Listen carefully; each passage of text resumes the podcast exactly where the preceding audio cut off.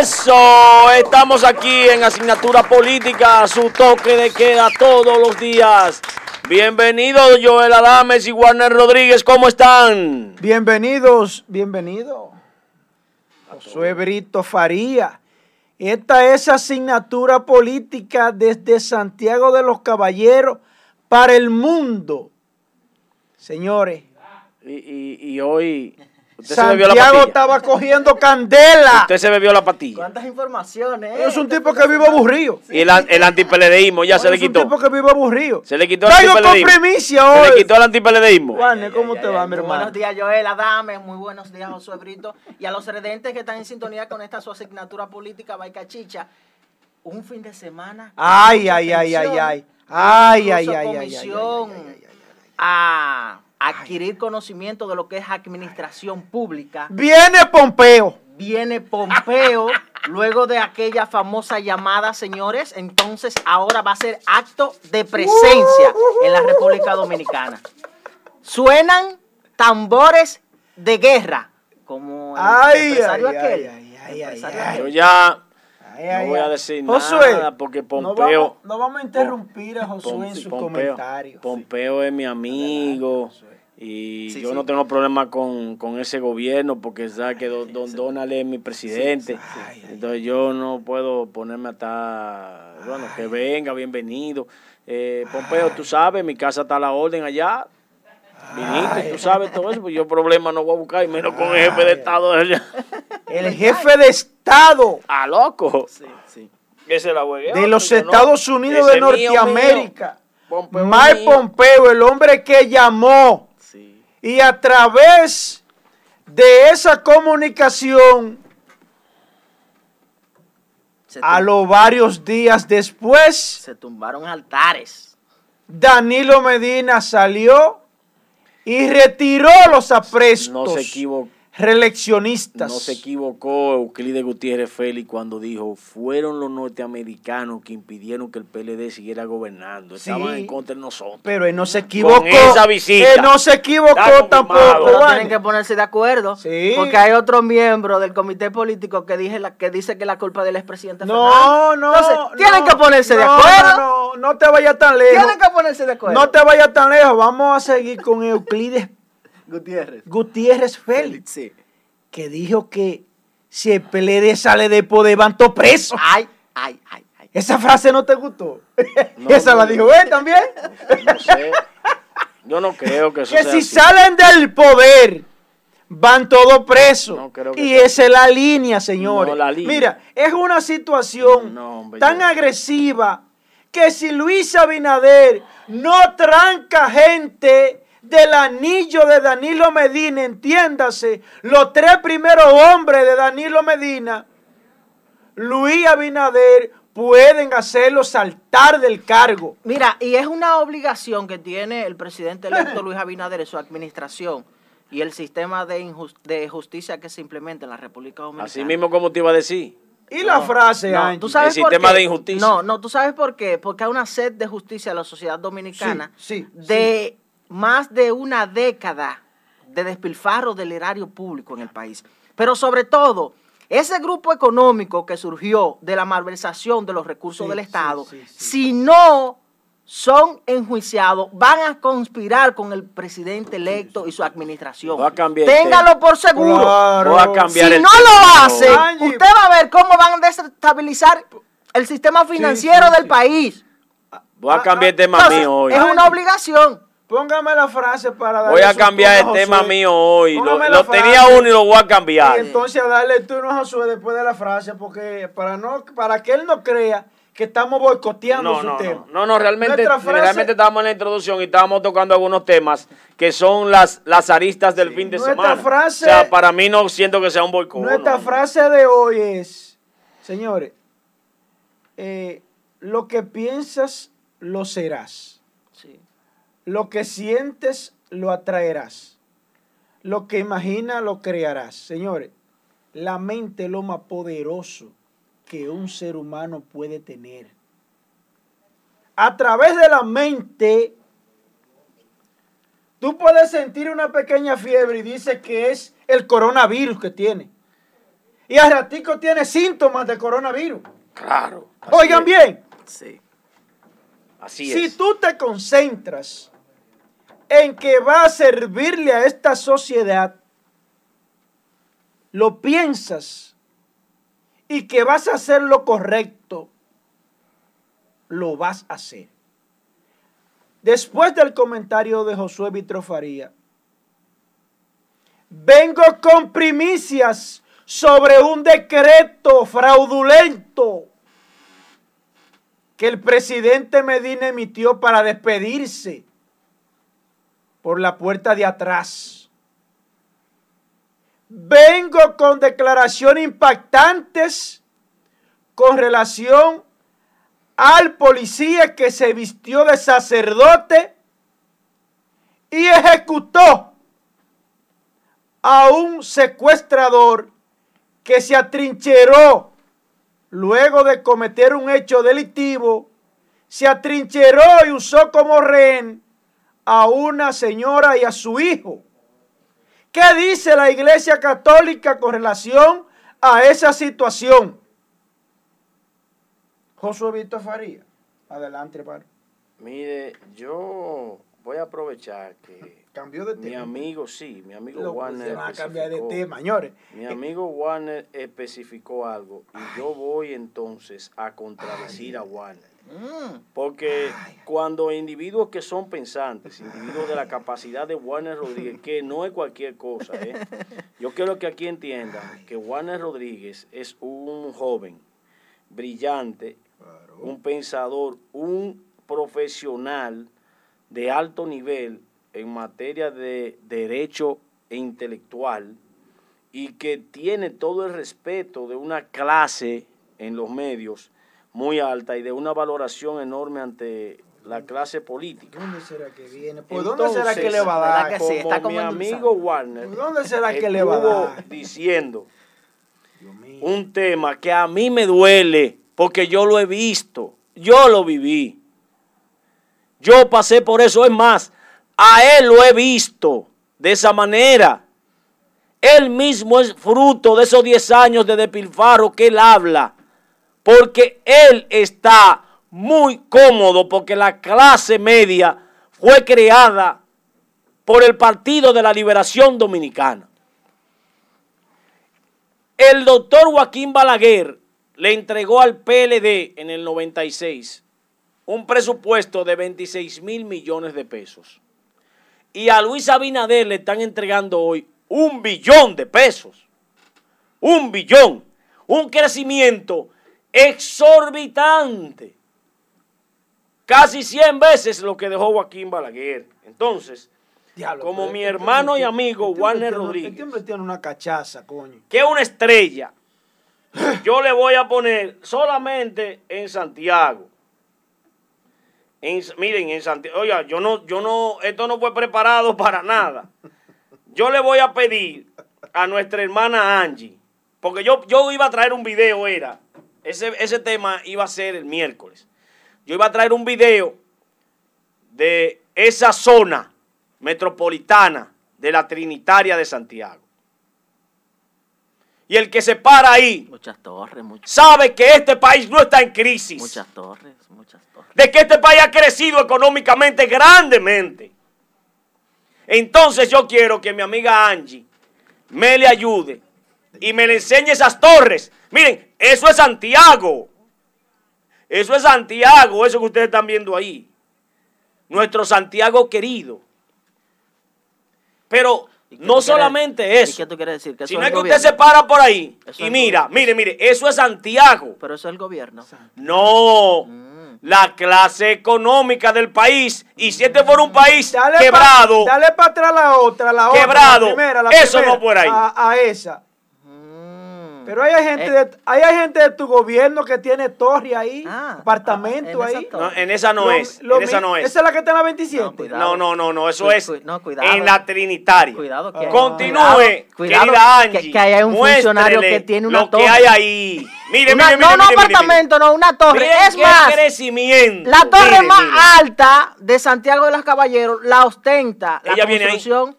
Ella viene ahí. Un se la van a funcionario poner, actual la van a poner esa, ¿verdad? ¿Eh? Dale para abajo, Angie, para que la vea. Enséñasela ahí. Esa es la, la, monumental. Qué linda. Sí, ¿verdad? Yo la veo ahí. Mira, mira, mira. Qué linda. Pero, pero, pero esa no es la de funcionario, ¿verdad que no? No. Ay, esa no la menciona. No esa no la menciona. Mire, mire, mire, mire, mire. Esa es de un funcionario. Eso es en este país, ah, señores. Ya entiendo, ya entiendo. En la Trinitaria.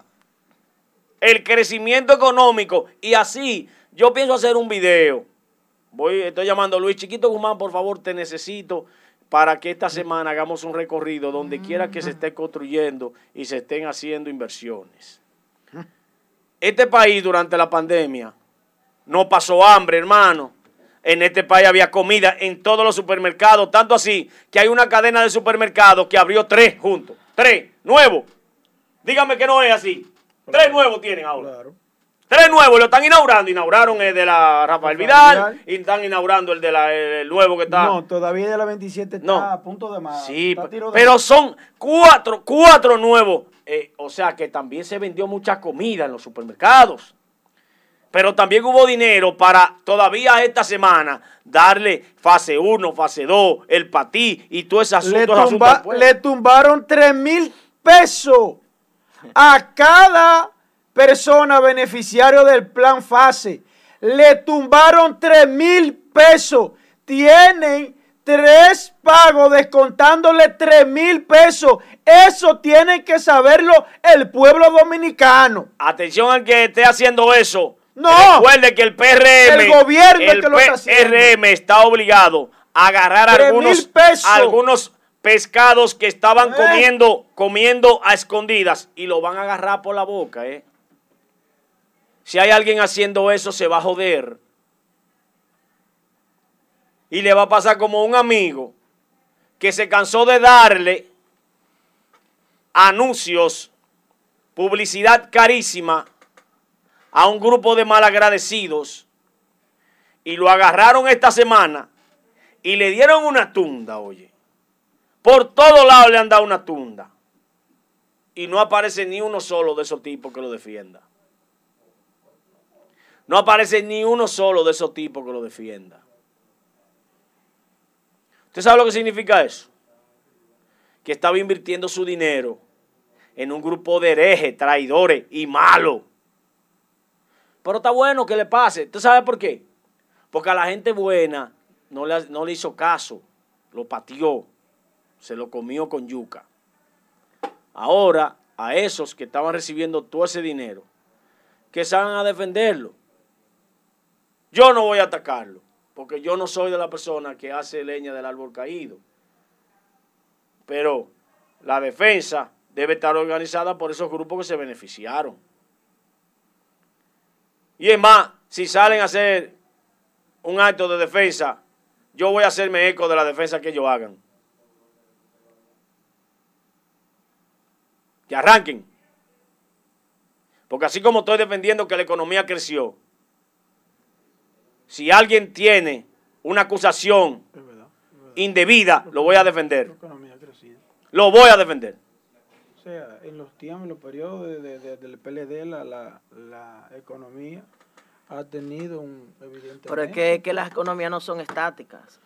Óyeme, las economías no son estáticas. Para nadie es un secreto, para nadie es un secreto que una economía de un país se va a estancar conforme al tiempo que va eh, cruzando. Las eh, economías no son estáticas. Sí, pero El Salvador, Los presupuestos no, son estáticos. El Salvador no sacó la cabeza. Los presupuestos no son estáticos. Honduras no sacó la cabeza. Bueno, pero Perú no sacó la cabeza. Pero es que todos los países no se desarrollan conforme Entonces, a, la República Dominicana compitiendo con Panamá, superando a Panamá.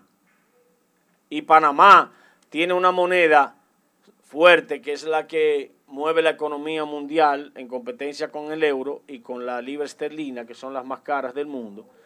Eh, y Panamá está dolarizada. Dominicana está en pesos dominicanos.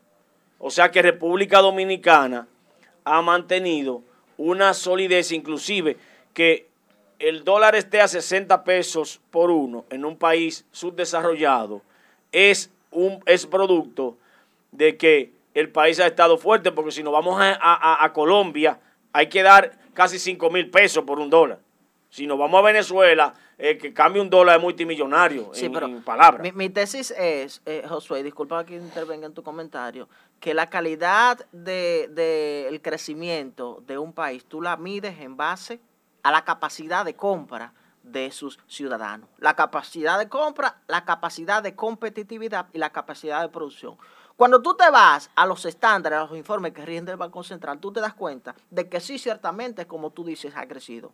Y mi planteamiento es que todas las economías del mundo son dinámicas, no son estáticas. O sea, fluye el crecimiento económico. Ahora, pero cuando tú te vas al desglose de ese informe que rinde el Banco Central, tú te das cuenta que el crecimiento de la República Dominicana es en virtud del endeudamiento reiterativo. Y eso es preocupante. Cuando tú ves un país que compromete más del 50% del Producto Interno Bruto, PIB, tú te das cuenta que el más del 50% va destinado al pago de nómina y pago de, eh, de, de intereses. Entonces, es preocupante.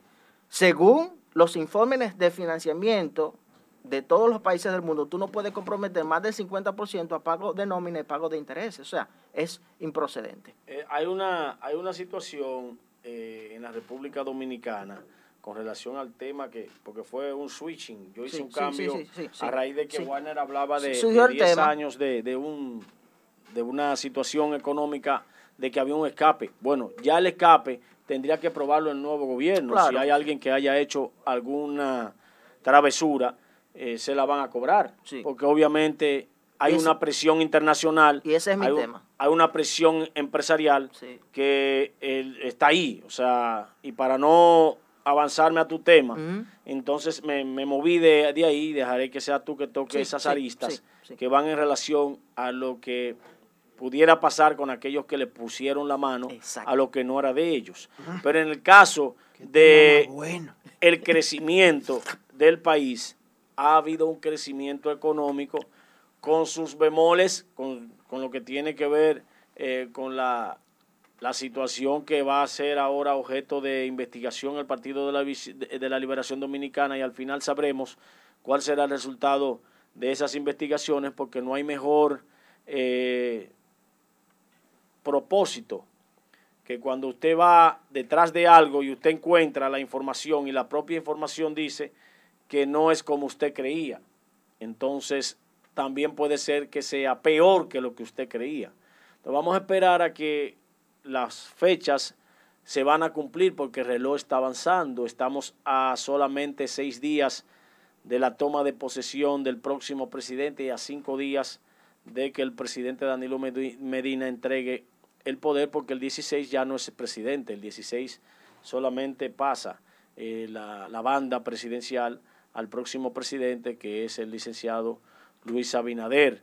Eh, hasta aquí nuestro comentario, Juan Rodríguez y Joel Adames.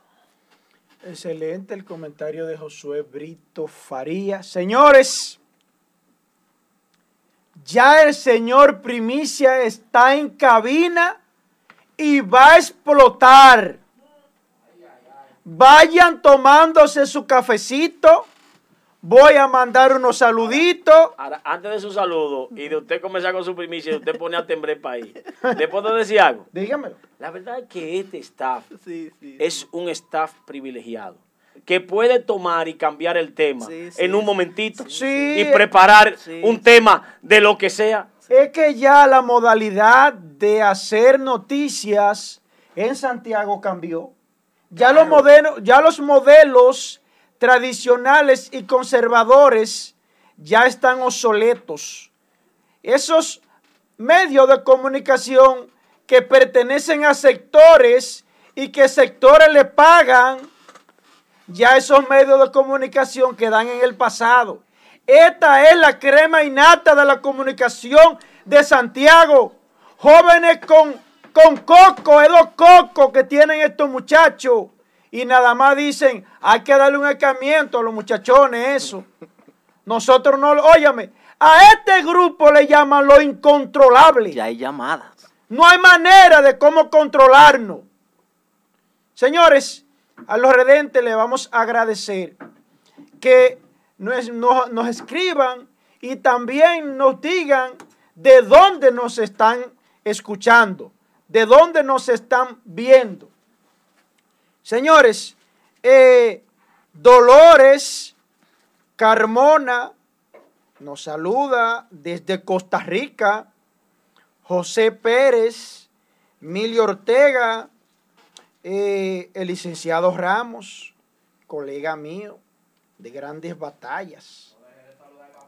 También. Cumpleaños hoy. Continuamos. Le, envía saludos el papá de nuestra eh, queridísima Abril. Con, con Ángel Pérez desde Barcelona, España. Bernardo García desde Montecristi, República Dominicana. Alexander, Mario Vargas, Rosas Díaz, Ingrid desde Venezuela. Ingrid Escorcha desde Venezuela. Eh, patrón, el jefe desde Canadá. Me gusta que pongan de dónde eh, nos están dando seguimiento. Jorge Col, eh, María F., así como también Clary Tifan, Joaquín Palerno Rodríguez, desde Brooklyn, así también como Rocío Segura, desde España, Carmen Ramírez, desde Santiago, Ángel Hinoa, desde Pensilvania. Señores, hágame el favor de colocarme la foto del policía que se, vistió, que se vistió de sacerdote y mató a un secuestrador que se atrincheró y usó como rehén a dos personas, a su hijo y a su madre. Miren, señores, este hecho sucedió en Cotuí, Sánchez Ramírez, República Dominicana. Ese señor que ustedes están viendo ahí es el agente Santo Lora Báez, quien se vistió de sacerdote. Toda vez que José Antonio Reyes Ulloa, alias El Gordo, le había disparado en las montañas, en las colinas del mismo municipio de Sánchez Ramírez, Cotuí. Le disparó a un joven de aproximadamente 17 años y luego salió corriendo y se atrincheró y usó de rehén a una madre y a su hijo. El secuestrador, alias el gordo, pidió para negociar a un sacerdote. Luego que el sacerdote llega, sacerdote dice, bueno, yo no voy para allá. Si no me puede matar a mí.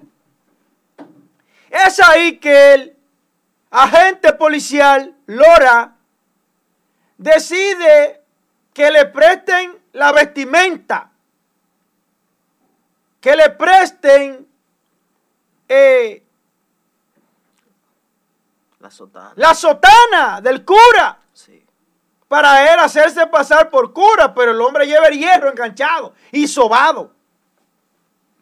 Está sumamente corriendo peligro porque el hombre es un desquiciado, está armado, ya ha disparado, tiene la pistola sobada, el secuestrador, y tiene de rehén a la, a la señora y al niño. Yo me pregunto, usted que esté en esa situación, que su hijo sea el que está ahí secuestrado, a simplemente un segundo de morir, de que ese hombre haga el gatillo, un hombre que está comprobado que es un hombre suficientemente peligroso y que estaba dispuesto a matar a quien se metiera en el camino. Póngase de ese lado usted. Porque el juego, lo que ve en juego, grandes ligas, usted ve el juego desde su casa con un control de televisión y con los pies arriba de la mesa, cambiando y un buen refresco o un buen vino, o el que está en el play y ve el juego de atrás del queche, o el que lo ve en los bliches, o el que está en el terreno de juego con el guante y la pelota en la mano. Se ve diferente el juego. El que está en el terreno, que tiene el guante y la pelota en la mano, lo ve diferente. El que está dentro de esa casa con el secuestrador, con una pistola sobada, con tu hijo a la merced de él, lo ve diferente. Mi opinión es que debió matarlo tres veces. Debió de matarlo tres veces. Y a Masalle, yo entiendo su posición de que esa investidura no es para asesinar. Eso es verdad. Esa investidura no es para asesinar. Esa investidura lleva, quiere que llevar paz. La investidura tiene que llevar paz. Pero allá, salga en defensa de los niños violados por padres y curas del mundo. Salga a hacer Twitter y a dar declaraciones. Salga. Usted tiene que salir también. Que sea mi hija, mi hijo que esté ahí. Yo no me, yo no me he visto de cura, no. Yo me he visto de lo que sea para salvar la vida de un niño y de su madre. Vamos a dejarnos de hipocresía y de buscar sonido. Que es verdad que debió matarlo diez veces, coño. El tipo era altamente peligroso. Y el que estaba ahí sabe lo que yo estoy diciendo. Porque yo no invento. Yo tomo posiciones. Yo nunca, yo no estoy con el diablo y con Dios, estoy con uno. Yo no estoy para caerle bien a un grupo. Yo emito mi posición. Debió matarlo varias veces, carajo. Vamos a dejarlo de hipocresía. Que si hubiese sido el hijo suyo y la esposa suya que hubiese estado ahí. Y usted afuera desamparado. Y esperando que el destino suceda algo. Se debió actuar. Se debió actuar. Y entonces el padre, que le llega una información que van a asesinar a alguien, que van a envenenar a alguien, que van a, violar a alguien. Y ese padre llama a la policía y le pone en contacto a la policía. Y se arma un tiroteo y cae abatido la persona que supuestamente iba a asesinar. Entonces al padre hay que sancionarlo. No, es que está haciendo un deber está haciendo un deber y el deber lo llama. Repito una y otra vez. Debió matarlo antes, coño. Mira, y, y, y, Joel, y hay que citar el agravante en este caso de que ya el joven supuestamente venía de ultimar a un menor de edad y en venía de dispararle. y en el trayecto también le disparó eh, de dos impactos de bala a otro joven. Es sumamente peligroso Warner. viene de situaciones claro viene de situaciones pero sobre todo quienes pudieron tener la oportunidad de ¿Eh? observar el video se puede visualizar que estaba bajo los efectos de alguna sustancia controlada. Era una situación difícil. Incluso él hacía apunte de que eh, intentaría matarse antes de, matar a otro. Es un psicópata, entonces. Una situación difícil. Mire, entonces vamos a lo que dicen, ya para culminar mi comentario. Sí. Masalle ¿Qué dicen las leyes dominicanas con relación a eso? Nadie lo puede someter a él. Nadie lo puede someter. Vamos a poner que encaje en legítima defensa. Nadie lo puede someter. Usted, señor Masalle, sí puede hacer algo y no va a hacer nada con relación al cura que le prestó la sotana. Hasta ahí se limita su poder. Hasta ahí se limita su poder, señor Masalle. Hasta aquí mi comentario. Sí, mire, yo quiero aprovechar antes de entrar a mi comentario y darle la formal bienvenida que ya se integra a nosotros en el equipo, a nuestro queridísimo compañero que tuvo unos días ausente y se vio afectado de salud. Eh, nuestro queridísimo Fernando Padilla. Fernando Padilla. Eh, una, una, pregunta, pero explíqueme esta vaina, este, este ring que trae. Ah, no, para cuando ustedes comiencen, ¿verdad? Señores. Tocarle la campanita a ustedes. Si yo era Dames, nuestro compañero, querido hermano, eh, creaba un escándalo en este CEP con la participación de Fernando Padilla, que se integra con nosotros. Esperen espectaculares declaraciones de todo el panorama nacional e internacional.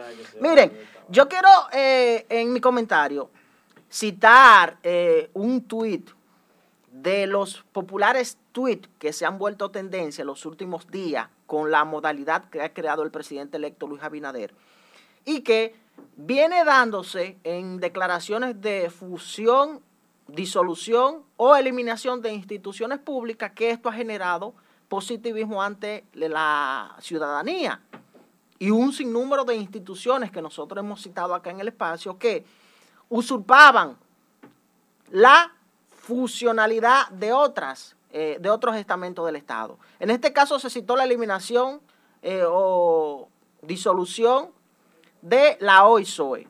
Se citó también la fusión de el CEA. También se habló de la disolución o eliminación del FOMPER, entre otras entidades que vienen en camino.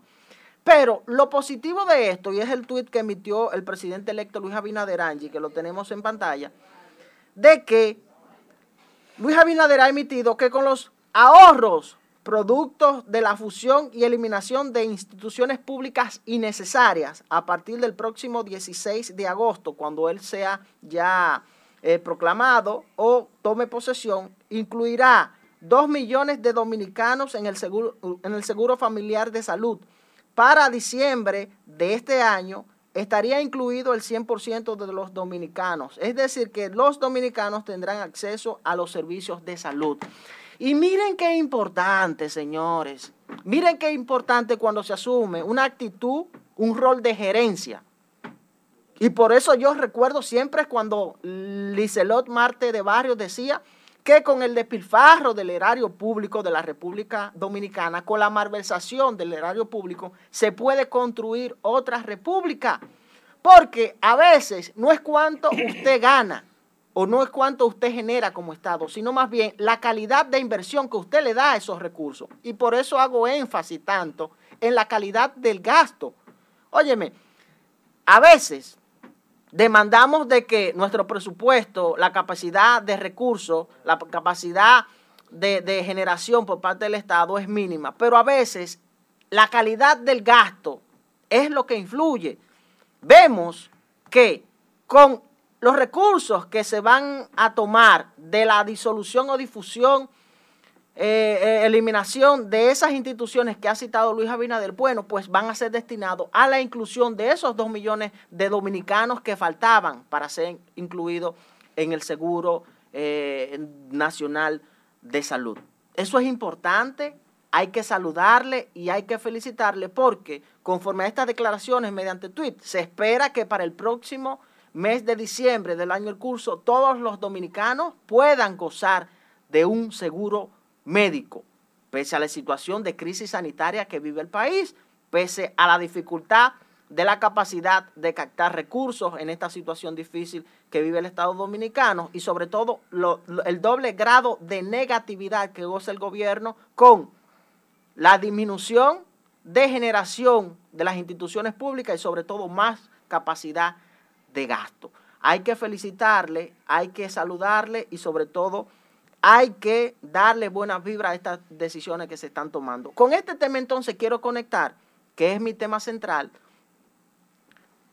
el mensaje que se ha enviado para combatir el tema de la corrupción en la República Dominicana. Y Joel decía hace tiempo en este programa de que Estados Unidos ha emprendido un mensaje claro de, combatir el despifarro, la corrupción y el soborno en América Latina. Y precisamente esta semana salió una declaración por parte del Departamento de Estado de los Estados Unidos, que ellos desde el 1970 han invertido políticas para combatir la malversación y sobre todo el tema del soborno, porque esto atrasa a los países de la región. Vemos cómo Estados Unidos llama a América Latina y a sus sistemas judiciales a asumir acciones contundentes de todo aquel que ha malversado el erario público de su país. Vemos como el, secretario de Estado de los Estados Unidos, Mike Pompeo, viene a la República Dominicana. Y sobre todo se dice que los Estados Unidos están, están decididos a asumir políticas de acción de todo aquel que asumió una acción irresponsable en contra del Estado dominicano. Se está enviando un mensaje claro. Cuando se cita el tema de que no habrá borrón y cuenta nueva en la República Dominicana, es un mensaje claro. Cuando vemos declaraciones como el próximo consultor jurídico de el presidente electo eh, Luis Abinader y su administración, que asumirá políticas responsables en materia de transparencia y el combate a la corrupción, es un mensaje claro. La República Dominicana se debe preparar, señores, para que todo aquel funcionario público que incurrió en actos dolosos de corrupción debe ser sancionado. Y yo decía hace un ratito que si el presidente electo Luis Abinader, su administración, el sistema de justicia de la República Dominicana, no acciona de aquellos que malversaron el erario público, ese grupo económico que surgió de esa malversación del erario público va a desestabilizar el país como lo han hecho en otras ocasiones. Hasta aquí mi comentario. Bueno, señores, ahí estaba el comentario de nuestro hermano Warner Rodríguez, que venía con las informaciones que el próximo presidente Luis Abinader tiene en su... ¿Sabes que los magos tienen un gorrito para, para hacer magia? Entonces, ojalá y que todo este esquema nuevo, que realmente es un esquema nuevo, lo de los Twitter, es un esquema nuevo. Lo de... Reciente, eh, pues, escúchame que te interrumpa, José, recordar que esa estrategia la pegó el presidente de los Estados Unidos de Norteamérica, Donald Trump. Y que por cierto, que por cierto, se dice que eh, Twitter va a comprar a la famosa red social TikTok. Ah, sí, sí, sí. sí de los ah, ah, chinos ah, que ha amenazado a, los Estados Unidos, entiende Donald Trump, que es una amenaza. Sí, han esa hecho red social y la piensan comprar. Señores, Mal Zuckerberg que, que entra entre los tres hombres que superan los 100 mil millones de dólares. Paradójicamente. Ahí está el dueño de Amazon. En medio de la pandemia se han enriquecido de manera y, descomunal. Y, su ganancia en el último año fue de 22 mil millones de dólares. ¿Sabes qué es lo que pasa con el TikTok? Que el TikTok hace mucha burla en contra de mi presidente Donald Trump y esa vaina no está bien, no. Yo no apoyo eso. Bueno, el, presidente Donald Trump había emitido una declaración de que podía prohibir eh, la aplicación en, la demarcación de los Estados Unidos en su territorio. Luego entonces surgió la intención por parte de la empresa que Joel Cita de la compra, entonces mermó un poco la, declaración de suspensión. Incluso le dio plazo, le dio plazo el presidente Donald Trump para que se cerraran las negociaciones. Hasta el mes de septiembre. Pero eh, será en territorio de los Estados Unidos que tendrán los derechos, es, los derechos de, Sí, sí, sí, porque esas grandes franquicias, esas grandes franquicias venden los derechos eh, conforme a jurisdicciones.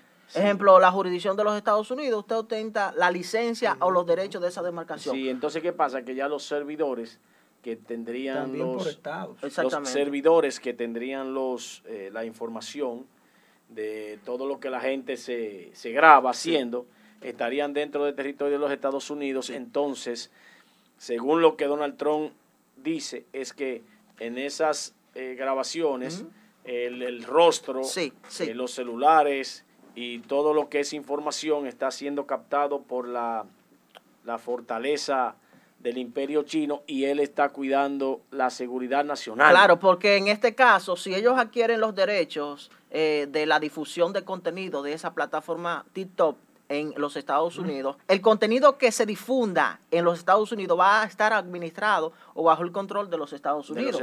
Eso igual que las plataformas digitales, y, y discúlpame, con un tema interesante y profundo, cuando las plataformas digitales eh, optó por incluirse la modalidad de la música, que en estos tiempos pagan por el streaming, Incluso recuerden ustedes que cuando ustedes intentaban eh, aplicar una música en la República Dominicana o en los Estados Unidos le colocaban una música, salía que en la República Dominicana no estaba disponible. O sea, su región no gozaba de la disponibilidad. Y yo hacía el símil cuando eh, estaban los indios con, los taparrabos y eso, que aún estábamos en esos tiempos en el baile. Miren, yo le, antes de que venga el comentario de nuestro hermano y amigo eh, y debutante de esta segunda temporada, eh, Fernando Padilla, nosotros debemos edificar al redente con relación a lo que estamos diciendo. Y es que es tan interesante esto de las redes sociales. Sí, profundo. Que yo le voy a dar un consejo a todos los amigos del el mundo que nos están viendo. 48 millones de personas tienen esta red eh, y están conectados con nosotros. Estos aparatitos mm, y las redes sociales son el principal foco de seguimiento al ser humano. o sea, usted no le han puesto un chip en el cuerpo, pero tiene un chip en el celular. Pero esto también es un grabador. Esto también le prenden el micrófono, a usted le prenden la cámara, a usted le revisan sus fotos, a usted le revisan sus emails y a usted le revisan todo. Usted es un esclavo de las redes sociales y las redes sociales dan el perfil de lo que usted significa según sus fotos, según lo que usted hace, siempre están revisando a ver cuáles son las actuaciones. Cuando alguien es un asesino, cuando alguien es un terrorista, cuando alguien es una persona que tiene situaciones mentales que están fallando, lo expresa en las redes sociales. y entonces eso es producto de estudio. Por tal razón, muchas de las cosas que dice Donald Trump no son cosas descabelladas ni porque él eh, esté por joder la paciencia Eso no es pleito entre China. Eso no es improvisado. Él sabe bien. Sí, sí. Él sabe bien. Sí. Porque mucho que le gusta a nuestro país, mi segunda patria, el espionaje. Y ahí surge la guerra de la famosa tecnología 5G, que es la nueva modalidad que vendría, que le da una facilidad. claro, le da una facilidad de tramitar informaciones a velocidades que el ser humano no se imagina. Y por eso es que la tecnología hoy en día son los grandes intereses de los países ¿Usted sabe lo que me, lo que me pide el Huawei? Este es chino. Sí, Esa es la competencia. ¿Usted sabe lo que me pide este celular? Que yo le permita hacer un clon del teléfono. Yo le digo que no. Sí. Lo tengo bloqueado eso. Bueno, tú te das cuenta, Josué, que ahora cuando... Pero es autorizante que yo le haga una autorización para clonarme. Cuando tú instalas una aplicación en tu teléfono móvil, ahora te sale la autorización de dar acceso a tu micrófono y dar acceso a la cámara. O sea, tú estás autorizando que ellos tengan acceso. Este aparatito, aparte del teléfono, el reloj, el reloj, los relojes inteligentes, señores, con este reloj ellos tienen un informe, un récord de incluso la frecuencia cardíaca de cada eh, portador de este, de este reloj. O sea, La tecnología, señores, es el control del mundo. Dice la En gente. La, sma- la dice- televisora dice- smart, dice- smart. Eh, Smart TV también. También. Sí, No, y sí. ya salió, ya salió, ya salió la, la, Bueno, 8K. Y tú viste los, lo los lentes, Wow. los lentes ahora. Sí. Los es lo lentes. loco. Hermano, los lentes, tú puedes visualizar la pantalla de tu teléfono en los lentes. Pero pregúntele, O sea, pregúntele, pregúntele al gobierno chino Sí, a ver si él permite eso en China. sí, sí. Es más Mire, controlada ya. Señores, Sí, es señores, más, es más, es más, es más, ¿Eh? Yo es más autoritario ya. Yo he escuchado gente que dicen, yo no voy a dejar que me pongan la vacuna, porque esa vacuna tiene un chip. Y que es estéril, que de hecho viene algo por ahí, Sí, señores. para que las mujeres no queden embarazadas. Miren, yo voy a enseñar, eh, yo voy a enseñar esta, miren, esto. Miren, miren, miren, miren, miren, miren. Sí. Usted, usted está viendo ese chip. Hace tiempo que usted sabe dónde usted está. Claro. Mire el chip, vea, ve Claro. el chip ahí. Tú el que tiene una tarjetita de esa, tiene un vea, ese chip, véalo ahí. No hay que ponérselo adentro de nada, porque usted lo tiene en los bolsillos, vea. Mire, en los bolsillos lo tiene usted. En Con todo su dato incluido ahí. con todo su dato incluido. ¿Qué es lo que usted me viene a mí a decir que, que no se va a poner la vacuna porque eso le van a poner un chip? A usted no le van a al que le ponen un chip no se lo ponen por una vacuna líquida, porque si no se lo hubiesen puesto a usted con el, contra el sarampión, contra la contra todas esas cosas que hay vacuna. En el caso de los chips, cuando usted se lo ponen, a usted lo duermen. Y a usted se lo ponen, ¿usted sabe a dónde? En la espalda Sí. donde usted no se pueda tocar para saber qué es lo que tiene. Eh, déjeme dejar eso ahí, vamos. Fernando Padilla. Fernando Padilla. Cuéntanos, No, hermano. vamos, vamos a darle, vamos a darle un aplauso de Sí, bienvenida sí, sí. al Comecovi. Pero que tú no traigas vaina para la cabina. ¿eh? ¿Qué fue lo que te dije? Tiro te van a entrar. eh. El Comecovi. Buenos días, Santiago. Buenos días, país. Buenos días, muchachos. ¿verdad? Gracias a Dios primero. Luego a la medicina, con ella los médicos.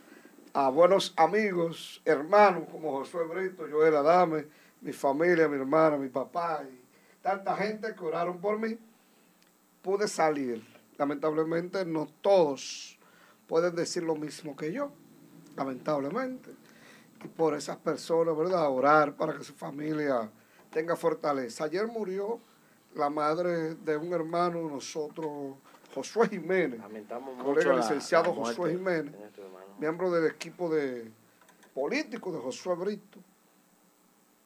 Muchacho bueno. Y ella se integró esa vez también co- como, como cualquier activista sin ser política. Lamentablemente. Lucharon más de 25 días en la clínica con ella y no se pudo, lamentablemente. Mi comentario viene por ahí. Yo soy un sobreviviente de COVID, gracias al Señor.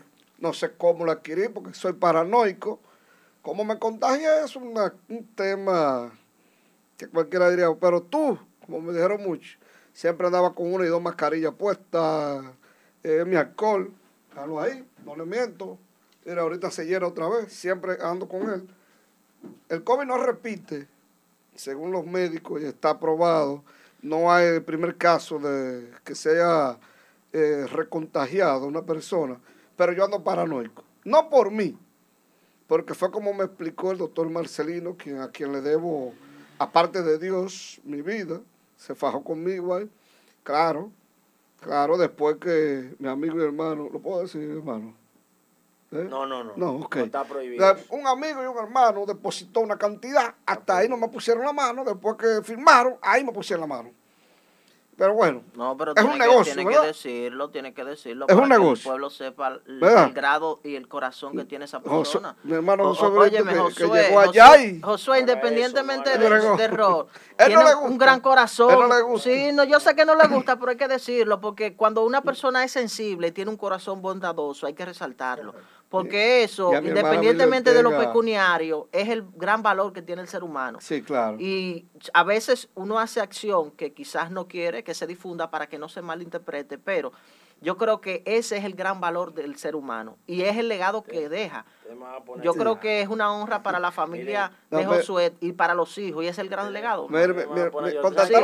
Sí, es sensible, lo sabemos que es sensible, y- sí. Y ella lo puso Fernando como un cohete, Fernando Josué. Fernando Padilla Sí. es eh, un amigo que está ligado a mi familia, es un hermano. Yo no haría eso por Fernando solamente, yo haría cualquier cosa que esté a mi alcance y no importa lo que haya que mover, cielo, tierra, no importa que haya que desafiar 50 seguridad y entrarle a la, bajarme a la trompa con los 50 seguridad para que lo internen en la clínica, pero yo no voy a dejar Mira, yo, mía, mía, mía, yo, yo no lo he dicho y quiero aprovechar el momento.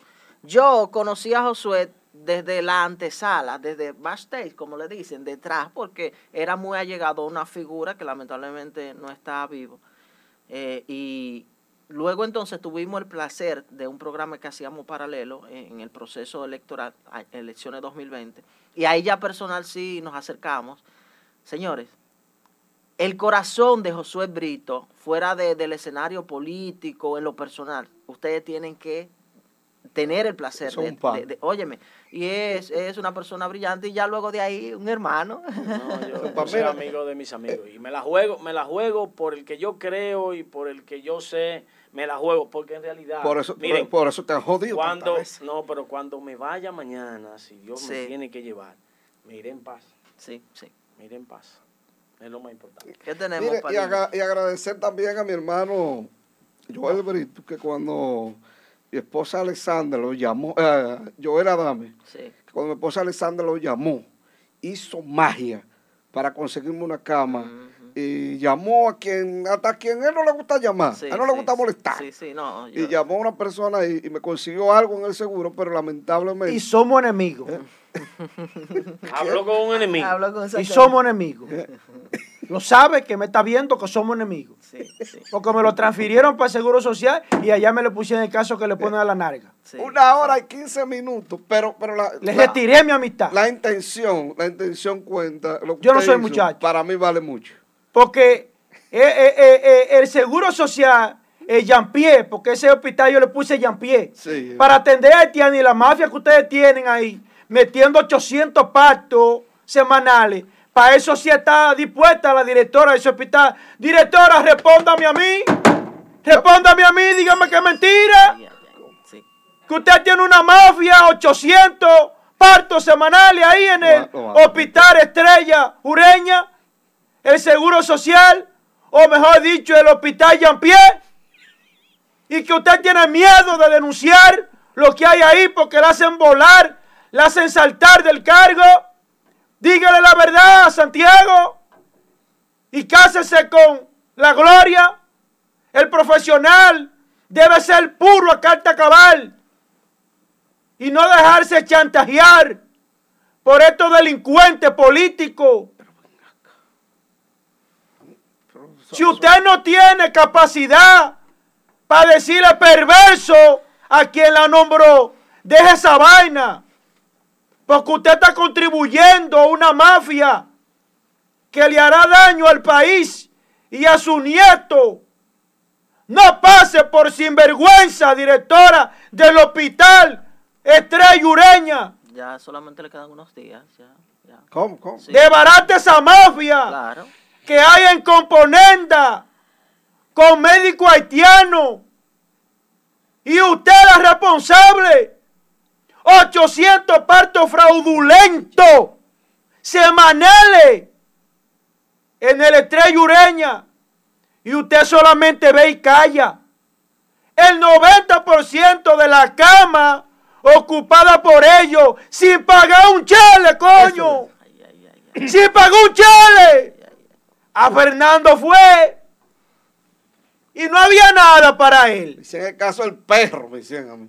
Usted va con un familiar al maldito seguro social y tiene que salir de madrugada a comprar un hilo. Pero las haitianas que llegan de madrugada las atienden. Las atienden gratis. Como reinas. Gratis. Yo no, yo no, yo no me opongo a que no la atiendan. Pero coño, atiéndeme a mí, coñazo. O dejen ese maldito hospital del diablo. Dios. Mira, ponme la foto de Sánchez Cárdenas. Y van a decir, ah, sí, tú le vas a entrar porque. No, no, yo, yo sé por qué le voy a entrar. Ese rastrero, sinvergüenza y vagamundo. Que si tuviera vergüenza, se diera un tiro, coño. ¿Y qué? Pero ven acá. ¿Y qué fue lo que.? Viene y me dice a mí que en Santiago no hay un brote. ¿Mm? que en Santiago no hay un brote de COVID. A mí, que me tuve a morir. Porque no encontraba una bendita cama en ninguna de las clínicas de Santiago. Y no era por falta de dinero. Era que no había. Porque cuando fui a Hermi, me dijeron, me dijo la doctora, ¿qué hago? Tengo 90 camas y tengo 180 pacientes de COVID. ¿Qué hago?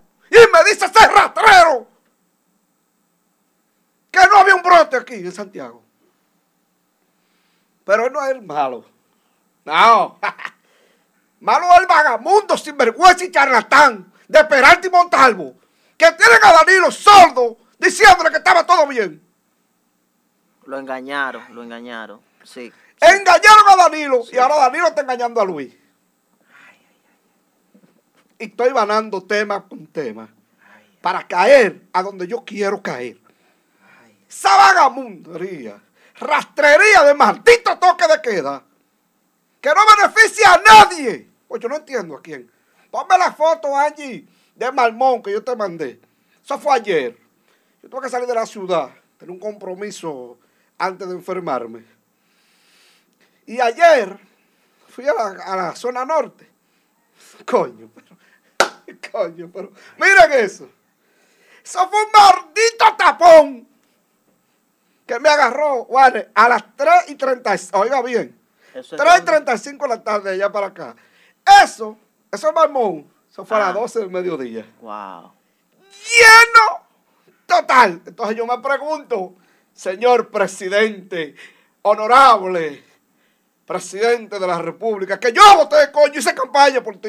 En el 2010 me integré para que en el 2012, en el 2016 tú vuelvas. Y no recibí un chele nunca de ese, de ese gobierno. No me interesa. Pero te dejaste engañar de Montalvo y de, y de Peralta diciéndote que todo estaba bien, que este país está muy bien y que todo. El COVID nada más se pega de noche. Que alguien me diga que no. Aparentemente. O, los, fines, o los fines de semana. ¿Eh? Sí, de noche o los fines de semana, aparentemente. Ayer. Lamentable que ahora estoy usando un like aquí que me pidieron unos muchachos. Para haberle enseñado ahí cuántas llamadas y cuántos mensajes de diferentes sectores tenía yo a las 6 de la tarde y 7. En la llagüita del elegido ayer me llamaron a mí para que yo llamara directo al general. Que no tengo el teléfono general, gracias a Dios. Si hay un general aquí. Tuve que llamar a un amigo mío para que llamara a ese tipo. Para que mandara una unidad a la calle 2A, esquina 1. Porque a las 7 y media de la noche. Oiga eso, vale. Un toque le queda a las 5. Qué relajo, señores. A las 7 y media de la noche. Sí, sí. Hay un carro de esos carros de música. Con un musicón, un grupo de personas sin mascarilla, bebiendo a pico de botella y fumando juca. ¿Y de qué maldito toque de queda que usted me está hablando a mí? Ah, para los hombres serios como nosotros, que tenemos que trancarnos. ¿Mm? Para nosotros sí es un toque de queda. Y eso. Pero me mandaron un video esta madrugada que lo vi ahorita. Pero no puedo pasar aquí porque no se puede pasar violencia en esta plataforma.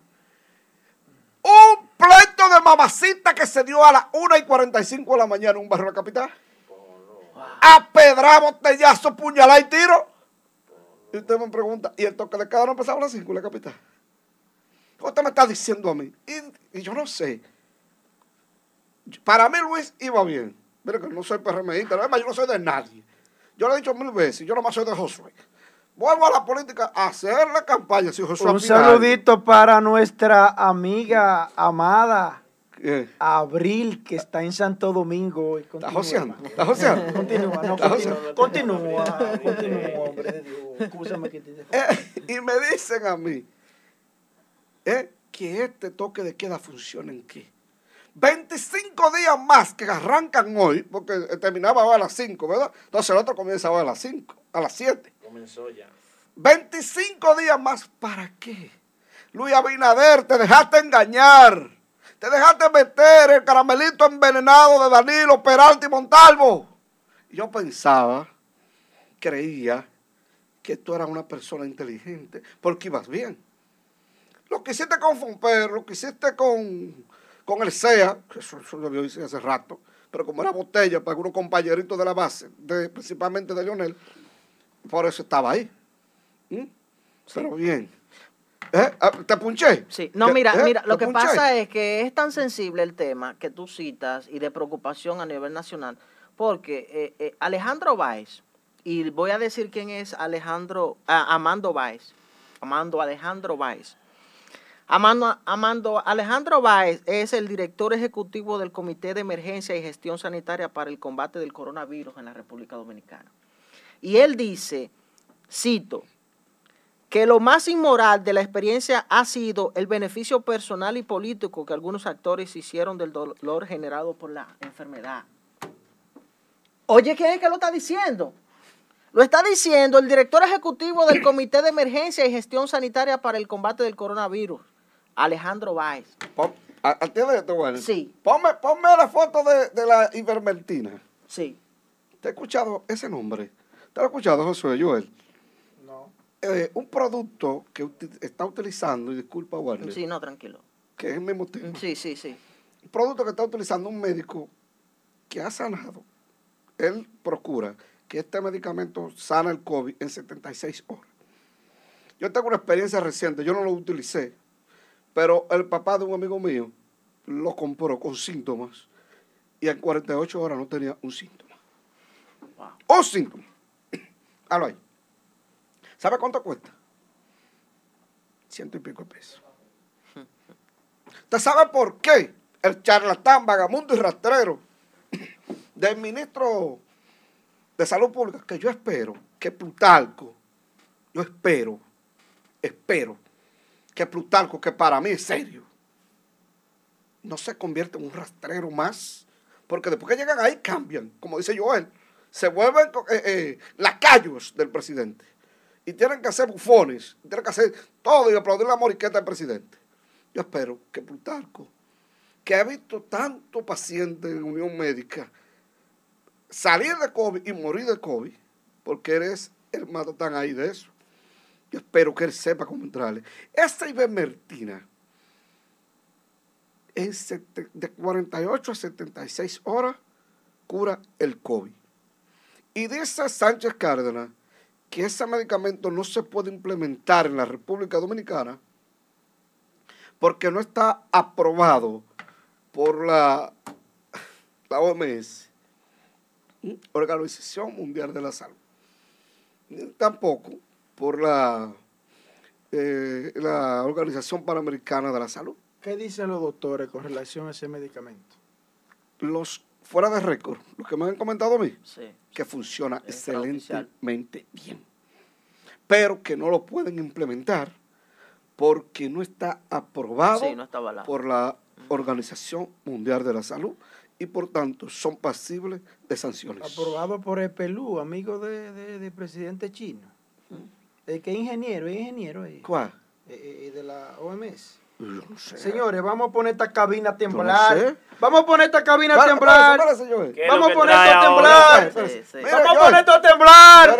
Con un mantel que anda rodando por ahí, un mantel morado. Vamos a poner esto a temblar. ¿Pero y qué fue que pasó? Un mantel que anda como así, como, como, como cojo. ¿Eh? Vamos, vamos a esperar que falta la Vamos a temblar esta vaina. Pero, ¿y qué fue que pasó? ¿Qué fue que pasó? Como que pasó un ciclón, batatero. Vamos a ponerte a temblar. ¿Qué pasó ayer en la reunión del comité político? Hubo, hubo, arriba. Hubo un gran, hubo un gran ausente. Uno que brilló por su ausencia. Su ausencia. Hubo un gran ausente. Termina Fernando Padilla. La última que Que en el comité político hubo un hombre que... Por favor brilló por su ausencia en el día de ayer. una noticia ¿Y a qué se debe esa ausencia, Dios mío? Me llamó poderosamente el tema del protocolo. La OTAN se, desintegra. Me llamó poderosamente el protocolo. La mafia siciliana. unos manteles que parece que la asignada a protocolo no asistió al evento. ¿Qué pasó ahí? Págale el micrófono. Ellos hay dos temas importantes después de Fernando. El decreto que Danilo Medina y su anillo mafioso ocultó al país. Espérese.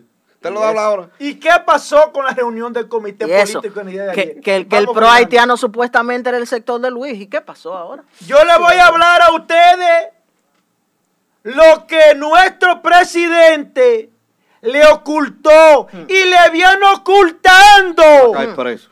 Usted va a caer preso. Que me maten cuando yo salga. Mentira. Eso decía yo, que estaba dispuesto a morirme y cuando vi la hora la verdad, estaba dando grito como un chivo. Mira, llame favor, ponme la foto de este joven. En el sector del ejido. ¿Quién lo mandó a usted a, buscarse su vaina? Usted fue que se buscó su vaina. usted fue aconsejado que dejara lo que usted estaba haciendo y siguió jodiendo. Mira, en el sector del ejido donde yo soy y la yagüita del ejido donde soy oriundo, se suscita siempre los famosos puntos de droga, que todo el mundo sabe dónde está menos la policía. Este joven, trabajador, oriundo de la salida del ejido, ahí Bartolomé Colón, entrando ahí al reparto, eh, reparto Pereyó, estaba comprando algo en un colmado cuando se armó un tiroteo y lo mataron. ¿Cómo va a ser? Sí, se le pegó un tiro en medio de un tiroteo. Dicen otros que no fue un tiroteo, sino que el tiroteo fue después, cuando llegó la policía por el hecho. Me dicen que había un fulano, un tal brujo, lo que me dicen a mí, yo no sé si es cierto, que estaba manipulando una pistola y se le zafó un disparo y se le pegó en el cuello, aquí detrás, como en la nuca, y murió instantáneamente el moreno. Si decíamos, lo que lo conocíamos, muy seguidor mío, siempre estaba siguiéndome todas las noticias de mis redes. Y la policía dice que va a someter, que ya tiene los nombres, que hoy va a someter a la justicia a dos que detuvieron por la muerte de este muchacho. Lo que yo quiero llamar la atención es que no solo aquí, sino en los barrios, en todos, en todos los barrios, siempre se suscita lo mismo. Hace un tiempo en Pekín se armó una balacera y mataron dos inocentes por el maldito punto de droga. La gente no entiende que la droga Vámonos, Angie. Vámonos, Angie, con Angie, tenemos, la foto. Tenemos la foto ahí. Óyame, señores. Juan, enfócame a Juan y a mí, por favor, si es posible. ¿Pero y qué fue que pasó? Miren, señores. Angie, por favor. Ayer. Haga, haga, leña del árbol caído. Ayer tenía el comité político del PLD. Su primera. Su primera reunión. Tras la vergonzosa derrota. Tras la tras la vergonzosa derrota que sufrieron en las elecciones pasadas. Señores, observen esa foto para que ustedes vean los manteles. ¿Pero qué fue que pasó? ¿Mm?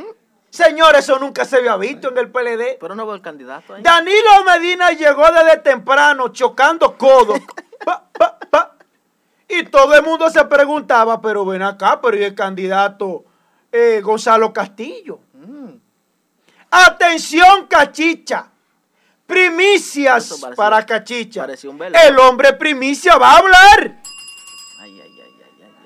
Atención, Cachicha. Gonzalo Castillo no fue a la reunión del comité político en el día de ayer porque él dijo que lo traicionaron.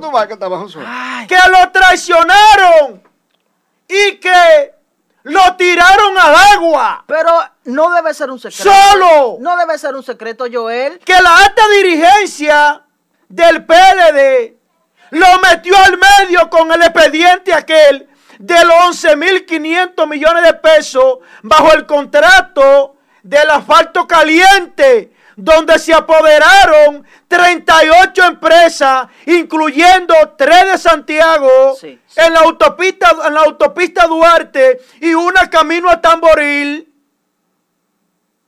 Gonzalo se siente traicionado. Gonzalo, una semana antes del proceso electoral, ya estaba solo. ¿Cómo diablo pudieron meter a Gonzalo en ese rebote? Gonzalo andaba ¿Eh? en las caravanas solo. lo abandonaron. Los funcionarios estaban en su casa de Romana. A Gonzalo lo apuñalan así y mientras le metían el puñal allá adentro, se lo meneaban su propio compañero. Sí, y así pretendían que él participara. Lo cercenaron. No, no, no. Y uno, y uno que lo nombraron últimamente para que subiera su, su, su, su, su candidatura.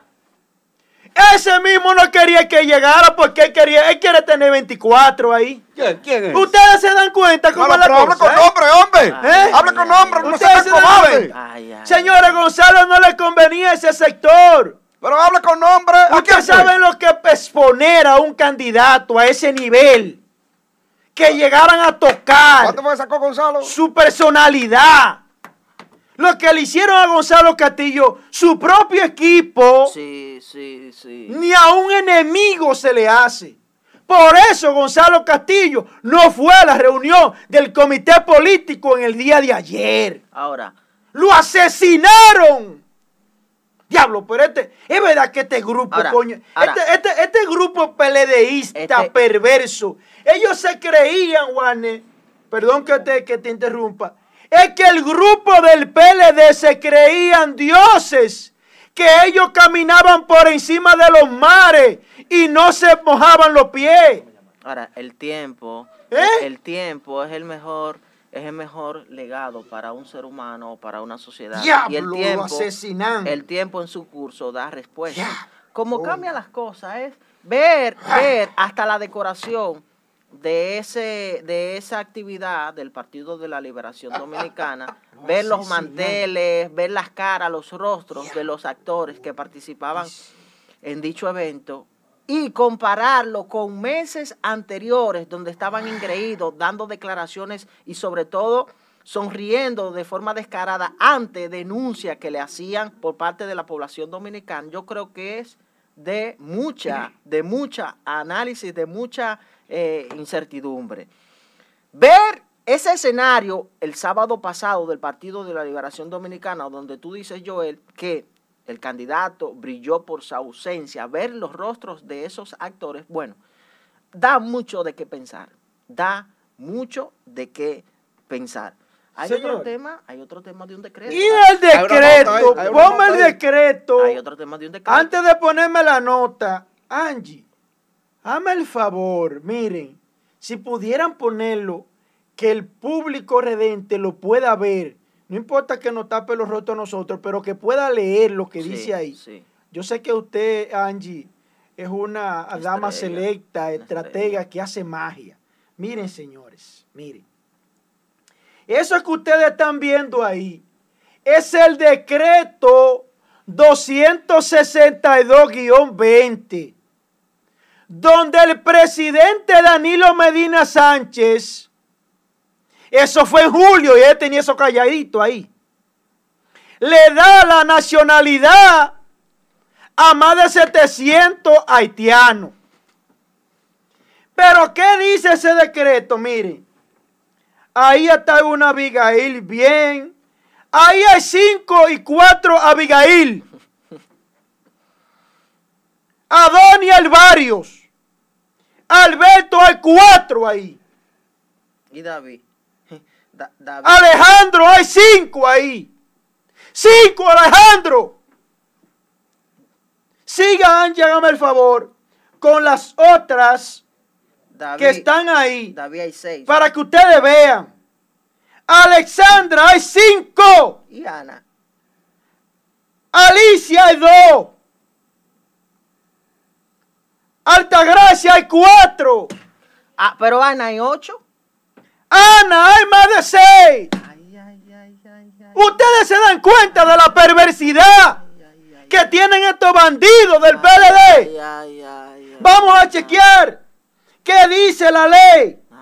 La ley, óyeme, la ley 169 guion 14 ha sido la desgracia más grande, eh, la desgracia más grande que un presidente le puede hacer a un tribunal. Esa misma desgracia que se impuso en la sentencia 0058 con relación a el parque del Este, que él hizo una parada militarmente, él, violentando una sentencia del Tribunal Constitucional. ¿Pero y qué, es lo que está pasando? ¿Y qué es lo que está pasando? Eh, el benefactor. el benefactor, eh, que ellos se creen que están por encima del bien y del mal. Porque nuestra constitución es clara. No, ellos son dioses. Nuestra constitución es clara de quiénes son dominicanos. Ellos son dioses. Todo aquel que sea nacido en situaciones de tránsito o de manera irregular no es dominicano. Óigame. Es dominicano. Óigame lo que esta gente han hecho. Mire, yo no me voy a ir a la constitución. Porque cuando yo me voy a la constitución, a mí me dan ganas de llorar. Mire, vamos a ver qué dice la ley que promulgó Danilo Medina atento a él. Miren, señores, la ley 169-14 fue una ley que únicamente la hizo Danilo Medina atento a él. E, e, utilizó los instrumentos que en ese caso estaba Abel Martínez en el Congreso, en la Cámara de Diputados. La hizo atento a él porque la sentencia 168-13 dejaba fuera a las personas que no eran dominicanas. Conforme a la Constitución. Conforme a lo que dice la Constitución. y conforme a lo que dice la secuencia de las constituciones. Sí, sí, sí, sí. Del 1929 para acá. Establece claramente quiénes adquieren la nacionalidad dominicana. ¿Y cómo la quieren? no, y cuáles son los requisitos para adquirir la nacionalidad dominicana. Lo dice claro. Ah, no. El señor Danilo Medina tenía compromiso con el imperio y no encontraba qué hacer.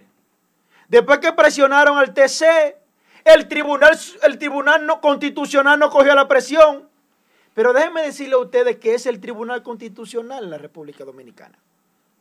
El Tribunal Constitucional es el tribunal de mayor jerarquía en el instrumento dominicano, en el conglomerado, en el marco institucional es el tribunal de mayor jerarquía. Las sentencias del Tribunal Constitucional son inapelables. No hay más tribunal donde tú puedas apelar. Así que en materia de derechos humanos, que la Corte Internacional tiene cierto rango. La Corte Internacional de los derechos humanos ha sido utilizado como mecanismo de chantaje y han condenado a muchos países como instrumento de chantaje. ¿Quién le dijo a usted que la Corte Penal de los Derechos, la Corte Internacional de los Derechos Humanos tiene competencia para conocer sobre nacionalidad de un país? ¿Quién le dijo a ustedes que ese derecho de nacionalidad encaja en los derechos humanos de una persona. ¿Quién le dijo a ustedes eso? Lo que debe de salvaguardar es cuando deportan a un nacional haitiano, que se le garantice el derecho humano, sus derechos que tiene con relación a que no sea maltratado. Sí, sí. Pero cada país tiene derecho a deportar a quien ellos entiendan. Claro, claro. Pero somos locos. ¿Y quién le dijo a la Corte Internacional de los, Derechos Humanos que la nacionalidad es un derecho humano para ir a condenar al país allí? Pero como el presidente tenía acuerdos que sabían que si no lo hacía lo iban a hacer saltar del cargo por el caso de Bre, metió a la República Dominicana al agua. ¿Qué dice la ley que él mismo creó para que ustedes vean dominicanos? Anja, hágame el favor de ponerme la foto que le envié. Para que ustedes vean. Mire. La ley 169-14 sobre naturalización de extranjeros. O regularización de extranjeros. Mire. Sí. Ahí ese artículo, miren. Si lo puede. Así, ahí se ve bien, Angie. Ese artículo es el. Mire. Para que nos podamos entender. Artículo 6, y podemos resolver esta situación. Ese es el artículo 6 de la ley 169-14. Ese artículo se vamos a resumir y vamos a ir al párrafo, al párrafo primero. Dice, para beneficiarse del registro de extranjero contemplado en este artículo, debería formularse ante el Ministerio de Interior y Policía una solicitud de registro en un plazo, óigame bien, en un plazo no mayor de 90 días a partir de la entrada en vigencia del el reglamento de aplicación de la ley. Señores, vayan a ver si le ha interesado a ellos ordenar eso. Vayan a ver si le ha interesado. ¿Tú sabes para qué? Para darle permiso al presidente a que siga haciendo diablura con el Estado. Pero póngale la siguiente foto, la otra. Mire, ese es el artículo 7 de la regularización de la ley 169, 14. Dice, a partir de la inscripción en el libro de extranjería, la persona te da un plazo de 60 días para acogerse a lo establecido en el decreto 327-13 que instruye el plan de regularización de extranjeros. ¿Cuánta prórroga dio el ministerio, el ministerio de la policía? ¿Cuánta prórroga dio? Y vaya a ver si ellos se acogieron. ¿Quién sabía eso sobre esa desgracia que estaba haciendo el presidente a la espalda del pueblo dominicano? ¿Quién lo sabía? Nadie. Señores, eso que está haciendo el presidente a espalda del pueblo dominicano, eso no es nada raro. Señores, ese modo operandi tiene años en la Junta Central. Siempre se ha dicho que mira que están ahí, hay una, hay una persona extranjera que sale con el nombre de Joel, sale con el nombre de Alberto, cuatro veces. Eso no era mentira. Eso tiene años haciéndose en la Junta, calladito. Eso tiene años, señores. Registrando a diestra y triniestra extranjeros a la espalda del pueblo dominicano. Eso es una traición a la patria. Y el de la Junta Central debe estar preso, Julio César Castaño. Debe estar preso. Ustedes ven aquella, aquella propuesta que se hizo aquella vez, la ONU, que proponía que sobre el plan de los refugiados. Señores, eso se está aplicando hace años en la práctica aquí. Se nos está entregando el presupuesto de educación y de salud sin pagar un centavo de impuesto. Eso es doloroso. Como presidentes se prestan a traicionar a su patria. ¿Qué dirá Juan Pablo Duarte, Sánchez y Matías Ramón Mella de todo esto? ¿Qué dice el Instituto Duartiano de todo esto? De esta traición al pueblo dominicano, donde aparecen en un decreto ocho personas extranjeras con el nombre de Altagracia. Aparecen más de 20 con el nombre de Alberto, de Alexandre. ¿Qué es esto, por el amor de Dios? ¿Qué es lo que este pueblo le ha hecho tan grande al PLD que está pagando? ¿Cuál es el odio, carajo, contra un pueblo? Diablo, pero ¿qué es esto? Ya, carajo. Usted sí, Fernando. PLD. Usted broma ese PLD. Ya se van, el domingo ya se van. Ya, ah, ¿qué mal ha hecho el PLD? Póngame, ¿Eh? ya para terminar, póngame esta foto. ¿Eh? Póngame esta foto aquí. ¿Cuál? Póngame esa foto. ¿Mm? Ahí, con Dios delante. ¿Pero cuál foto? ¿Cuál, yo se la envié. ¿Eh? ¿Cuál fue la foto allí? Déjeme, déjeme cuál es la foto. Esa foto, mire. Mire esa. Gracias a Dios que le quede el último fin de semana. El último fin de semana. Gracias a Dios. Vamos a hablar de cosas importantes. Vamos a hablar de cosas importantes. Ay, póngame. Póngamele la otra, Angie. ¿Pero qué Póngamele la otra foto que yo le envié. Póngasemela ahí, póngasemela. ¿Eh? ¡Eh! Con Dios delante. Se van. Se van con Dios delante. ¿Cómo es? Póngamele la otra, donde se despide el amigo que le envié ahí. Gracias a Dios. Gracias a Dios que se van. Compadre, váyase en paz, compadre. Váyase en paz. Con Dios. Adiós, con Dios. Váyase, que usted no me representa a mí como presidente. Hoy, Hoy hoy, ni nunca. hoy yo veo como ellos despiden al PLD.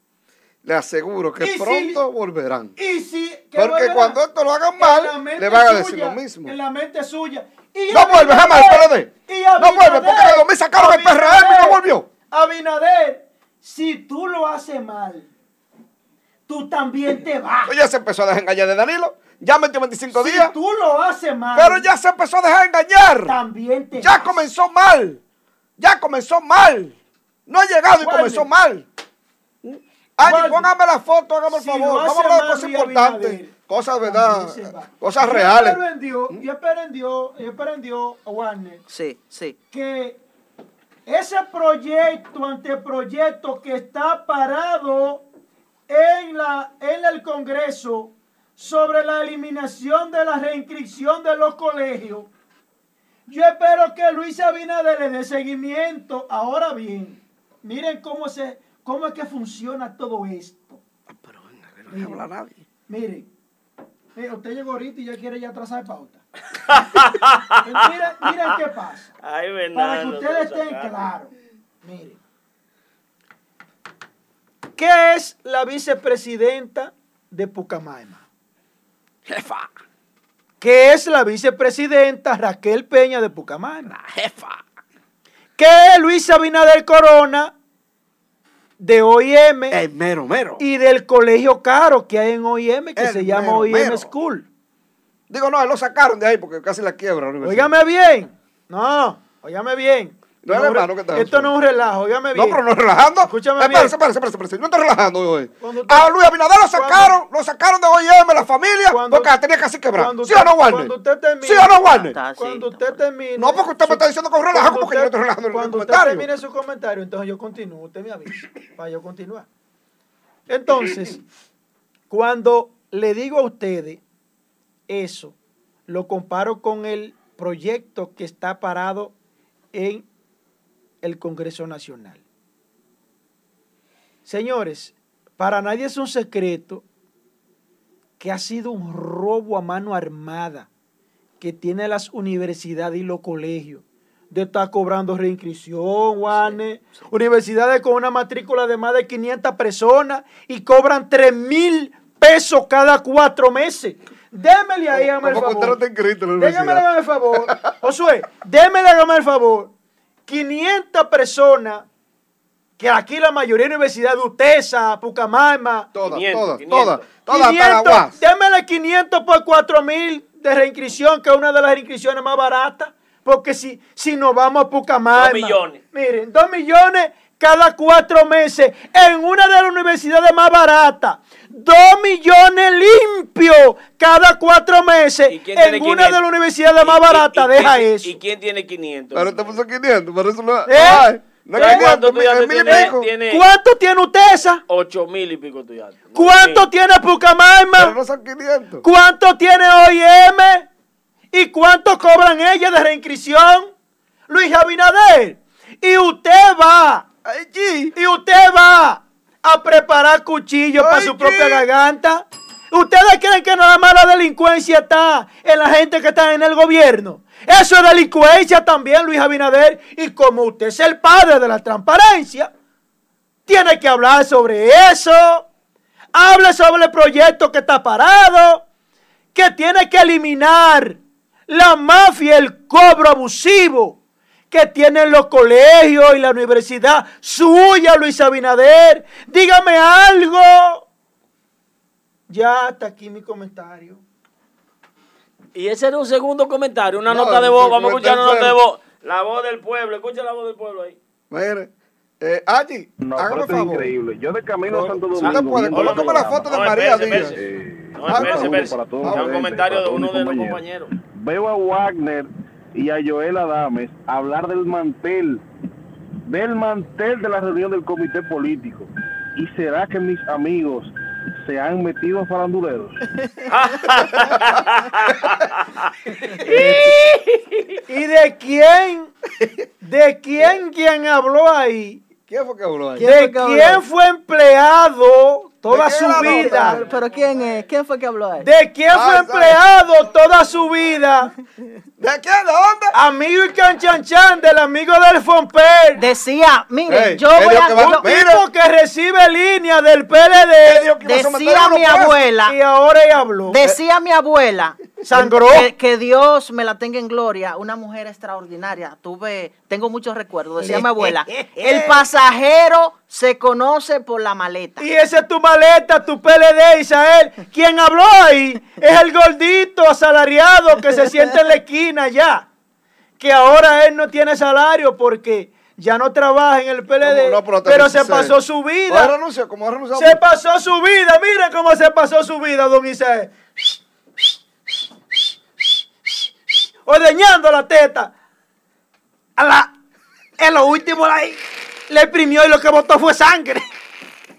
La teta, Isael.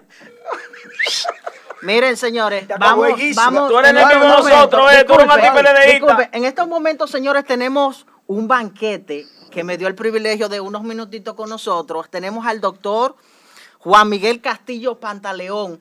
Es juez, eh, nacionalista, Ay. que ha velado por la nacionalidad dominicana y sobre todo los intentos a nuestra constitución. Un saludo a- Doctor, eh, asignatura política. Baica Chicha, hay un decreto del presidente que le otorga la nacionalidad a un sinnúmero de nacionales haitianos y que eso ha creado mucha controversia y conocemos de su larga trayectoria y su lucha por la constitución de la República. Buenos días. Buenos días, Pantaleón. Está en el aire para asignatura política. Doctor, ¿nos escucha?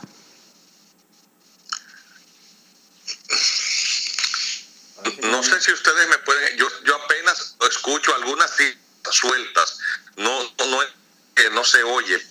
Eh, eh, va- vamos a organizarnos. Eh, eh, Pantaleón, ¿usted escucha mi voz en estos momentos? Licenciado, ¿usted, ¿usted escucha mi voz en estos momentos? Juan, háblale tú. Sí, doctor. Aló. Sí, eh, eh, queremos escuchar su parecer en torno, ya yo di su introducción, eh, eh, queremos escuchar su parecer en torno a el decreto que ha emitido el señor presidente referente a la nacionalidad, otorgando la nacionalidad a unos nacionales haitianos en la República Dominicana, que eso ha creado un revuelo. Sí, bueno, no sé si me estarán escuchando bien, yo les escucho a ustedes muy, muy, muy fragmentados. Si le escuchamos bien.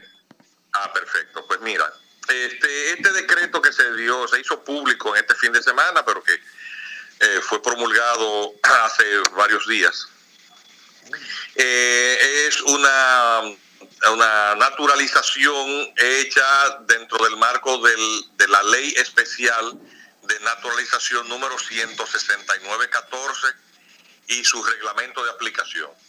Eh, yo lo que eh, encuentro es que esta mm, decisión, en primer lugar, es poco oportuna porque apenas a días del traspaso de mandos, el- la presidencia de la República empieza a dictar una serie de decretos eh, que llenan de este, suspicacias justificadas a la población. Es decir, eh, si esto es un proceso que se hizo oportunamente, ¿por qué esperar la última semana para sin mayor explicación dictarlo?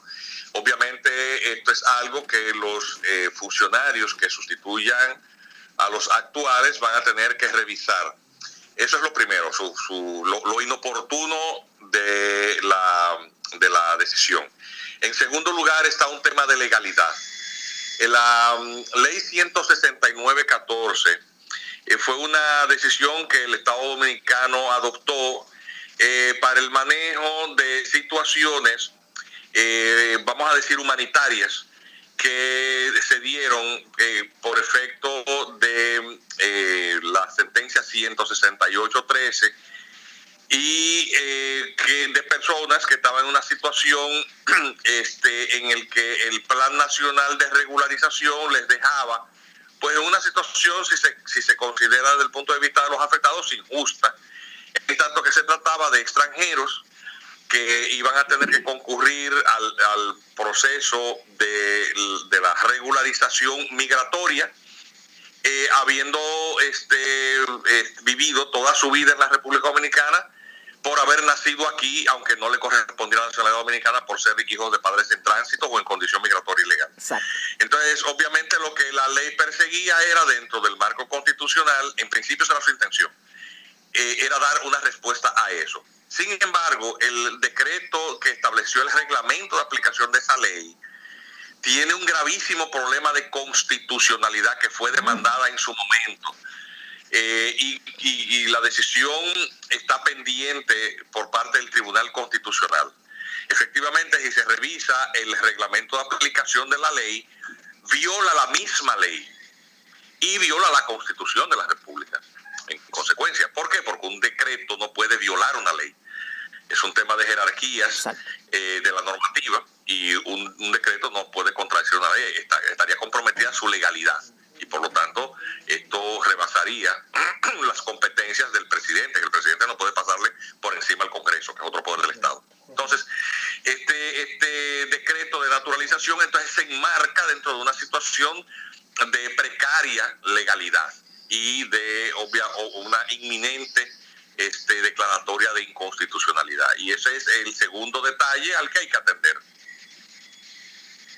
Perfecto. Y entonces, eh, ¿no pudiese este decreto, si es conforme a estar en contra de lo que establece la Constitución, podría entonces declararse nulo o inconstitucional? Sí, pero eso requeriría que ciudadanos o instituciones apoderen al Tribunal Constitucional de una acción directa eh, para declarar esta, este acto del Poder Ejecutivo no conforme a la Constitución. Es decir, los, eh, los jueces del Tribunal Constitucional se apoderan mediante instancias en la forma y, con los procedimientos eh, establecidos en la ley. Es decir, es algo que habría que apoderar. La, la, inconstitucionalidad virtual o presumida no existe. Tiene que porque en principio todo acto emanado de un poder público se le presume, se presume revestido de legalidad. Eh, para, para, para este, declarar su nulidad por la vía de la declaratoria de constitucional tiene que apoderarse una jurisdicción competente, ya sea o por la vía concentrada, que es la acción directa ante el Tribunal Constitucional, o a propósito de una lista, este, invocarlo como un incidente, que es lo que le llaman el control difuso de la constitucionalidad. Pero tendría que hacerse. Sí, perfecto. Le voy a pasar, doctor, al compañero Josué Brito que está aquí en cabina para que también le haga una pregunta. Doctor, con todo el debido respeto, mire, yo inclusive estoy en contra de, del decreto, pero obviamente quizás son situaciones mías mentales con, con lo que me gustaría que me expliquen por qué estas 750 personas están obteniendo la naturalización. Pero yo creo que así mismo como, como está pasando con estos 750, hay muchísimos dominicanos en, en suelo de los Estados Unidos que están demandando eh, que, se le, que se le permita la nacionalidad norteamericana. Entonces, eh, muchas veces uno celebra cuando lo ve con la banderita en la mano y celebrando que son ciudadanos norteamericanos, pero cuando ve que un ciudadano haitiano obtiene la nacionalidad dominicana, Muchos dominicanos nos ponemos bravitos y comenzamos a hacer bembitas porque entendemos que a los hermanos haitianos no se les debe permitir que lo sean. Pero eso es una opinión lo que tú me estás expresando. Sí, una es una opinión mía. Entonces me ah, gustaría saber, me gustaría saber si eso está. la comparto porque yo Sí, pero si está dentro de la legalidad lo que el presidente Medina está haciendo, eh, es la pregunta. La, pregunta es, si es legal, bien, lo primero que debemos de, enfatizar es lo siguiente. Eh, el Estado Dominicano, eh, aunque a veces nos pareciera que no, pero es un Estado de derecho, es decir, tiene sus instituciones, su marco jurídico constitucional. Eh, por lo tanto, este, cuando uno ve un acto del, del, Poder Ejecutivo, lo primero que uno tiene que ver es si el presidente es, eh, desde el punto de vista jurídico constitucional, competente para atribuir la nacionalidad por naturalización. La respuesta es sí. La Constitución de la República faculta al presidente efectivamente para este, dictar mediante el decreto correspondiente y seguido el procedimiento establecido en la legislación de la materia, eh, la concesión de la, natural, de la dominicana por naturalización, que es la tercera vía de adquisición de la misma. La nacionalidad se adquiere o por origen, es decir, por ser hijo de dominicanos, no importa dónde se nazca, o por nacer en la República Dominicana, hijo de extranjero en condición de residente permanente, eh, los hijos de los extranjeros en condición de, no, no, residente o tránsito y los hijos de diplomáticos, aunque nazcan en el país, no son dominicanos, o por naturalización. Hay varios mecanismos de naturalización. Existe la naturalización por matrimonio y existe la naturalización siguiendo el procedimiento establecido en la ley 1683 que establece la exigencia primaria de ser un extranjero residente, es decir, haberse acogido al ingreso y permanencia de acuerdo eh, legal, de acuerdo a la ley de la materia, que es la ley de migración 285. Si satisfacen esos requerimientos, cualquier extranjero con más de cinco años que satisfaga estos requerimientos puede optar por la naturalización, siguiendo un procedimiento que administrativamente se cumple por ante el Ministerio de Interior y Policía. Para el manejo de ciertas situaciones particulares, habida cuenta de que una gran cantidad de personas fueron extranjeras, fueron asentadas de manera irregular, no necesariamente con dolo, sino simplemente irregular en términos de, incumplimiento de formalidad establecida por la ley del Estado, de registro de, de, actos del Estado civil, eh, quedaron asentadas ahí, nacidas como si fueran dominicanos, eh, cuando realmente el acta de nacimiento no es lo que atribuye la nacionalidad, la, nacionalidad de todo el asentado en un libro del Estado, Civil es presuntiva, es decir, se presume que es dominicano, pero si se demuestra que no reúne las condiciones, pues no lo es. El asunto es que eh, esta, esta situación dejaba una interrogante de tipo humanitario. Es decir, gente que ha nacido aquí, que se encontraba irregularmente está, este, asentada en el libro del Estado Civil, ha vivido toda su vida aquí, habla español, ha hecho sus estudios, todo trabaja, y de buenas a primeras por una situación que le resultó este, ajena a su voluntad, porque cuando se nace no se tiene control de uno mismo, son los padres los que lo declaran o otras personas, son oficiales de Estado Civil los que los asientan, es decir, nadie es responsable de ese tipo de cosas. Eh, pues ese tipo de personas se quedó de buenas a primeras en una situación de extranjería, tenía, ya habiendo desarrollado toda una vida de expectativas eh, como dominicana. Entonces, bueno, la ley 169.14 lo que hizo fue con estas personas que pasaron al libro de extranjería y por consecuencia al Plan Nacional de Regularización, pues si, se, si se satisfacen los, los procedimientos establecidos en la misma y en la ley de migración y en la constitución, pues debió de eh, optar, una vez satisfechos los dos años, por la naturalización. Si todo esto se siguió al pie de la letra con los 750 casos, pues no hay un problema de legalidad.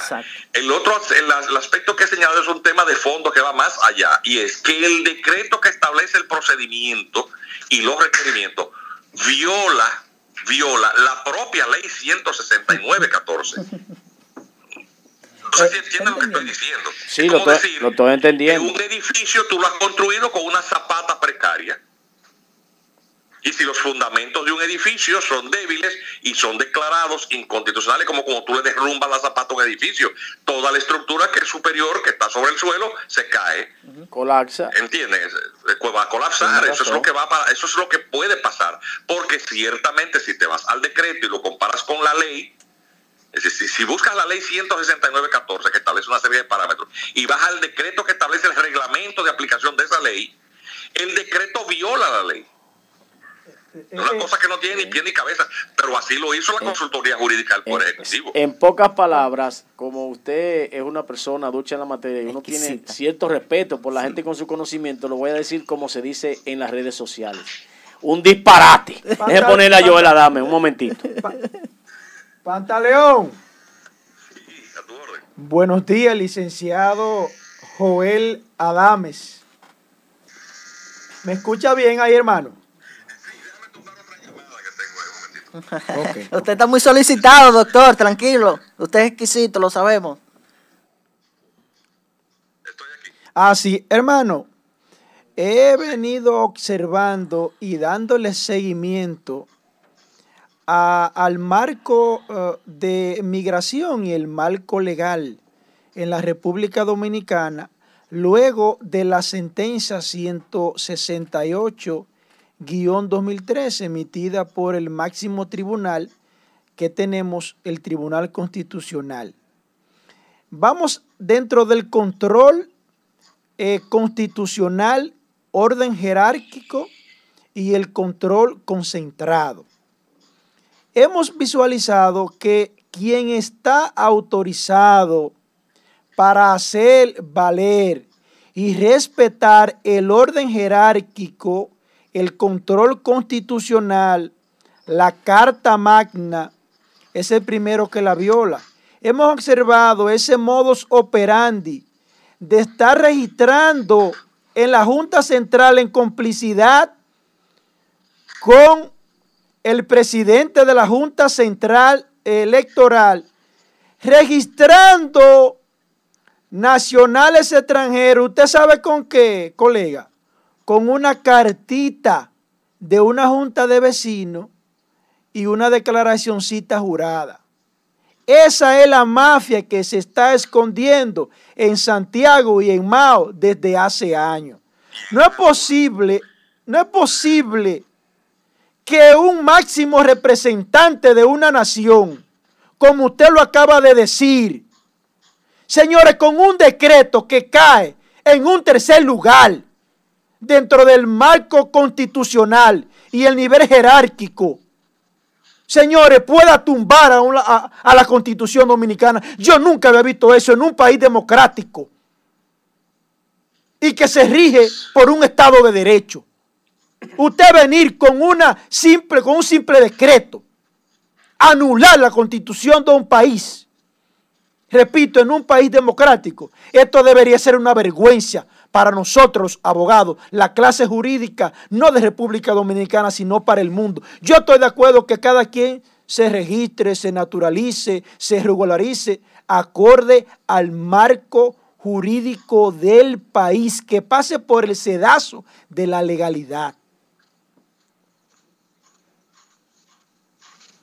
Adelante, eh, el, eh, colega. Mira, eh, quiero corroborar algunas cosas. En primer lugar, si ves estadísticamente las cifras de los empadronados en los últimos comicios, te encuentras con una situación pavorosa. Es algo que eh, no hay que discutir porque es un dato, es un hecho cierto. Que está ahí. Para estos comicios, la Junta Central Electoral eh, reveló que concurrían por primera vez a votar 277.630 nuevos dominicanos con más de 30 años, con más de 25 a 30 años de edad. Repítalo por favor, eh, colega. repítalo. En por múltiples medios impresos y digitales. Escúchame que lo interrumpa. Las últimas elecciones concurrieron para votar por primera decir, con nuevas cédulas. Ahí 277.630 personas con más de 25 años de edad. Recordemos que la cédula de identidad se saca a los 18 años de edad. Por lo tanto, cuando una persona concurre con más de 25 o 30, significa que esa persona ha estado 12 años sin cédula. Significaría que son nuevas cédulas de adultos. Y obviamente el único mecanismo por el cual una persona obtiene su cédula en esas condiciones es el sistema de la llamada declaración tardía. Está ampliamente documentado y nosotros tenemos información eh, corroborada con, con el sistema de registro civil, eh, porque nuestra condición de profesional especializado en esa área nos permitió en algún momento servirle al EFEC. El EFEC es el, el departamento o la escuela de formación de los oficiales del Estado Civil. EFEC se llama, es una dependencia de la Junta.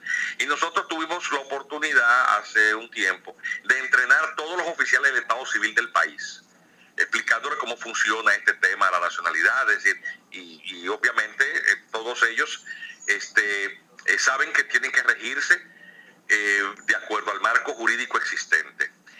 Estos oficiales de Estado Civil, por lo tanto, muchos de ellos, pues tengo comunicación directa, ellos tienen el nivel de confianza de llamarme y respetando su, solicitud de no identificarles públicamente, porque eso es algo que con, con el nivel jerárquico que tienen puede acarrearle consecuencias. Ellos me han, me han denunciado que aquí hay oficialidades del Estado Civil nuevas que ha abierto la Junta Central Electoral en esta última gestión. Atención, cachicha. Eh, en donde tú, le, este, cuando vas a los libros de actas del Estado Civil, la proporción de actas tardías sobrepasa la de las actas declaradas oportunamente en una proporción de 10 a 1. Atención, cachicha.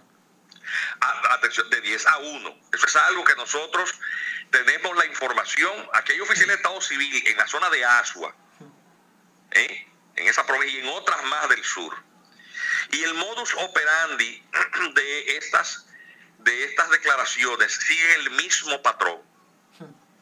Aquí hay ONGs, entre comillas, y profesionales que están exclusivamente dedicados a esto. Es decir, un servicio, un servicio este, que tiene o está revestida de todas las condiciones o la apariencia de la ilegalidad y ciertamente con simples este, eh, eh, actos notariales de lo, que le llaman de notoriedad, ah. de alcaldes pedáneos, de ah. supuestas comadronas, decir que estas personas sí nacieron ah. aquí. Eh, con, con este, declaraciones de paternidad espurias, es decir, en donde a alguien se le paga para que preste su cédula y decir que ese muchacho sí es hijo de esa persona y con estos mecanismos este, asentarlos en los libros de acta del Estado Civil ah. como declaraciones tardías y posteriormente cumplir con todo el procedimiento administrativo y dotarles de documentos de identidad como nacionales. Por lo tanto, este, violando no solo la ley 659 sobre acto del Estado Civil, sino el Código Penal, porque obviamente la sustitución de los padres es lo que le llaman la supresión de paternidad, es un delito. ¿eh? Eh, que tiene que ver con una falsedad, porque tú falseas la afiliación, es un atentado a la afiliación. Están también las mafias que utilizan las, eh, datos, los datos de identidad de parturientas dominicanas para con ellos utilizarlos y, con, y, con, y con esta artimaña este, fingir que eh, eh, otras personas también son hijos de estas parturientas y repiten el mismo procedimiento en, multiplicidad, eh, con la misma cédula en multiplicidad de este, centros de salud, de maternidades. Y en la Junta se vienen a dar cuenta de esto cuando a una mujer, de buenas a primeras, le, la ponen, entre comillas, a parir 10 muchachos en, en, siete provincias distintas o en siete hospitales distintos. Eso nosotros en su momento lo denunciamos. La Junta Central Electoral ordenó una investigación. Nosotros nuestra denuncia la documentamos. Se hizo una inspección y lo confirmó. Decía que hay cárteles dedicados mafias exclusivamente a eso. Eso mueve más dinero o tanto dinero como la droga. ¡Ay, Dios, doctor! Que hay cárteles. Que hay cárteles. doctor, repita eso. No, no, no, vamos a ver. Yo lo ha dicho, doctor, yo lo diciendo. Doctor, doctor, repita eso, por favor. ¿Qué es lo que hay aquí en República Dominicana con relación a eso? pero que eso lo hemos denunciado en multiplicidad de ocasiones anteriormente. Mire, CDN, el canal de noticias, eh, que se transmite por el canal 9. El jueves pasado hizo un reportaje.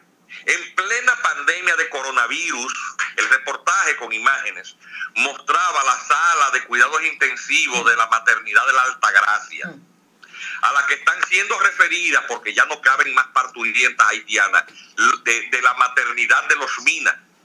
Y la doctora, que es entrevistada ahí, dice en cámara con su mascarilla puesta, porque estamos en pleno, en pleno coronavirus, para que después nadie diga que eso es un video viejo. Mm. Decía que de seis camas de cuidados intensivos para parturientas, cinco son de haitianas, que no hablan español y que en todos los casos venían acompañadas de una persona que las dirigía, las acompañaba y las internaba. Es, es decir, toda la evidencia prima facie de que se trata de una, de una organizada actividad, se llama tráfico humano, que tiene un servicio completo, no solamente el de la atención para el parto. Traerlo en la... Doctor, escúcheme que lo interrumpa.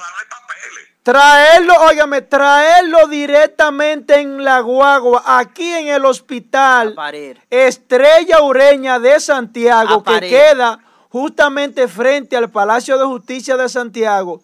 Yo lo he denunciado más de 20 ocasiones. Doctor, usted puede creer que están llegando 800 parturientas semanal, están dando a luz en ese hospital y vienen directamente, vienen directamente con diagnóstico recomendado desde Haití para ese hospital de manera exclusiva. Y doctor, y ya por la última pregunta que le voy a hacer, ¿qué usted entiende con relación a que ese decreto tiene hasta siete nombres, siete Alberto? Sí, sí. ¿Eh? Muy probablemente en todo el proceso administrativo de esos expedientes individuales haya muchísimas irregularidades. Eso es, eso es muy probable, altamente probable. Corresponderá a las nuevas autoridades del Ministerio que van a desempeñar la cartera del Ministerio del Interior revisar esos expedientes y si encuentran evidencias de irregularidades, pues obviamente proceder como corresponde. Del mismo modo, cualquier ciudadano puede demandar en inconstitucionalidad también este decreto en razón de que incurre en las mismas ilegalidades que contiene el reglamento eh, al amparo del cual se elaboró este decreto. Eh, el Tribunal Constitucional Dominicano es una verdadera pena que haya cedido a las presiones del presidente Medina en su momento y hubiese y haya engavetado la acción en declaratoria de incondicionalidad que oportunamente fue interpuesta por ante ese tribunal en el año 2014.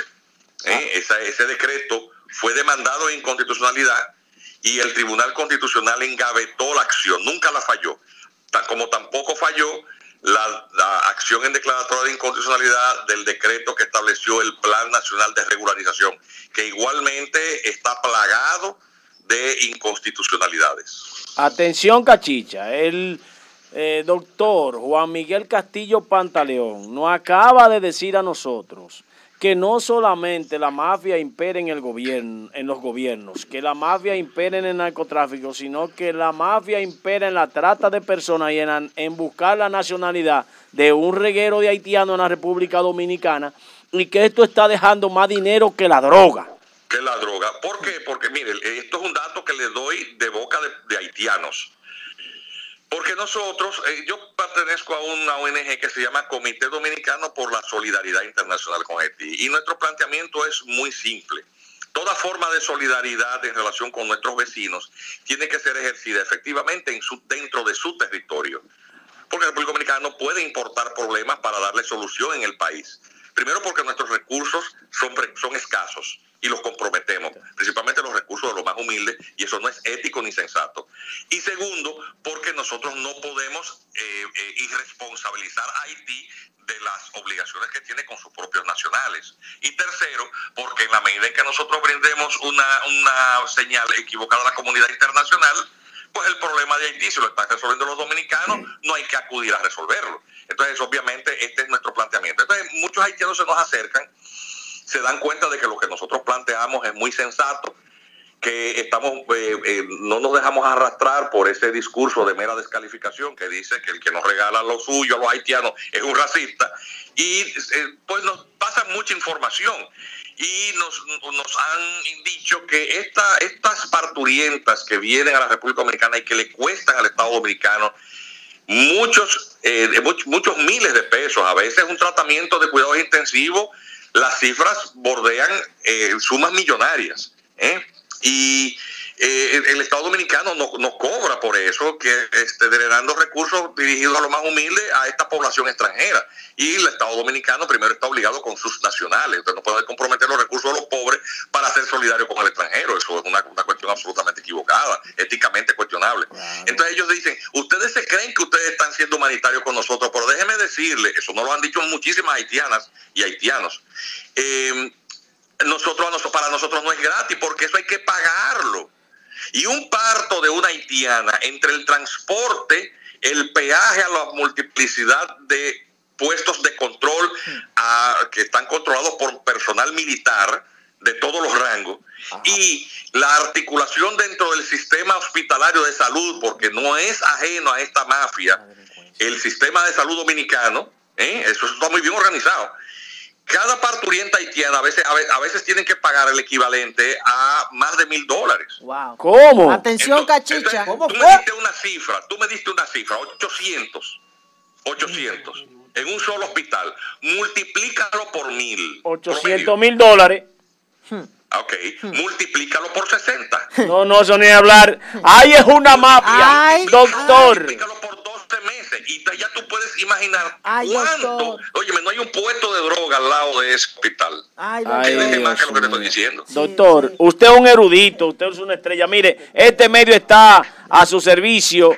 Le, le, damos las gracias, le pasamos a Warner para que Warner haga la despedida. Pero usted acaba de destapar aquí una caja de Pandoras que realmente debe traer a colación que el próximo gobierno del licenciado Luis Abinader haga una revisión total de ese espurio eh, trabajo que se está realizando en esa mafia. Que tranque al presidente Medina. Eso es lo que Luis Abinader. De eso doctor, doctor, muchísimas gracias por su tiempo. Eh, eh, nos enaltece escuchar de su arduo conocimiento y para nosotros es un privilegio y sobre todo una exquisitez de que usted se exprese en este programa. Es un erudito, es un erudito. Sí. por la llamada y siempre estaré a sus órdenes. Sí, sí, sí, resaltar que nosotros fuimos parte de usted conjunto con el recurso ante el Tribunal Constitucional y una caterva de abogados. Así es. un placer, un placer. Un. Un, erudito, es un erudito. Señores, eh, eh una estrella. Lo que una estrella. vengo denunciando. Una estrella, sí, usted lo dijo. Usted lo dijo. Pero, pero yo lo que quiero saber, ¿cuál es el maldito problema suyo con Danilo Medina? Que usted nada más vive en contra de Danilo. Usted no es que tiene que estar preso para que este país pueda devolverle pero la tranquilidad. Prueba, usted muestre prueba. usted que tiene que estar preso por hablar, por hablar de más. Usted nada más vive hablando de más. Usted por la boca va a preso. Atención, cachicha. El cartel que se dedicaba a traficar drogas, ya van a dejar eso, ahora es a traficar personas. Bueno, eh, llévatelo, oye, llévatelo, llévatelo.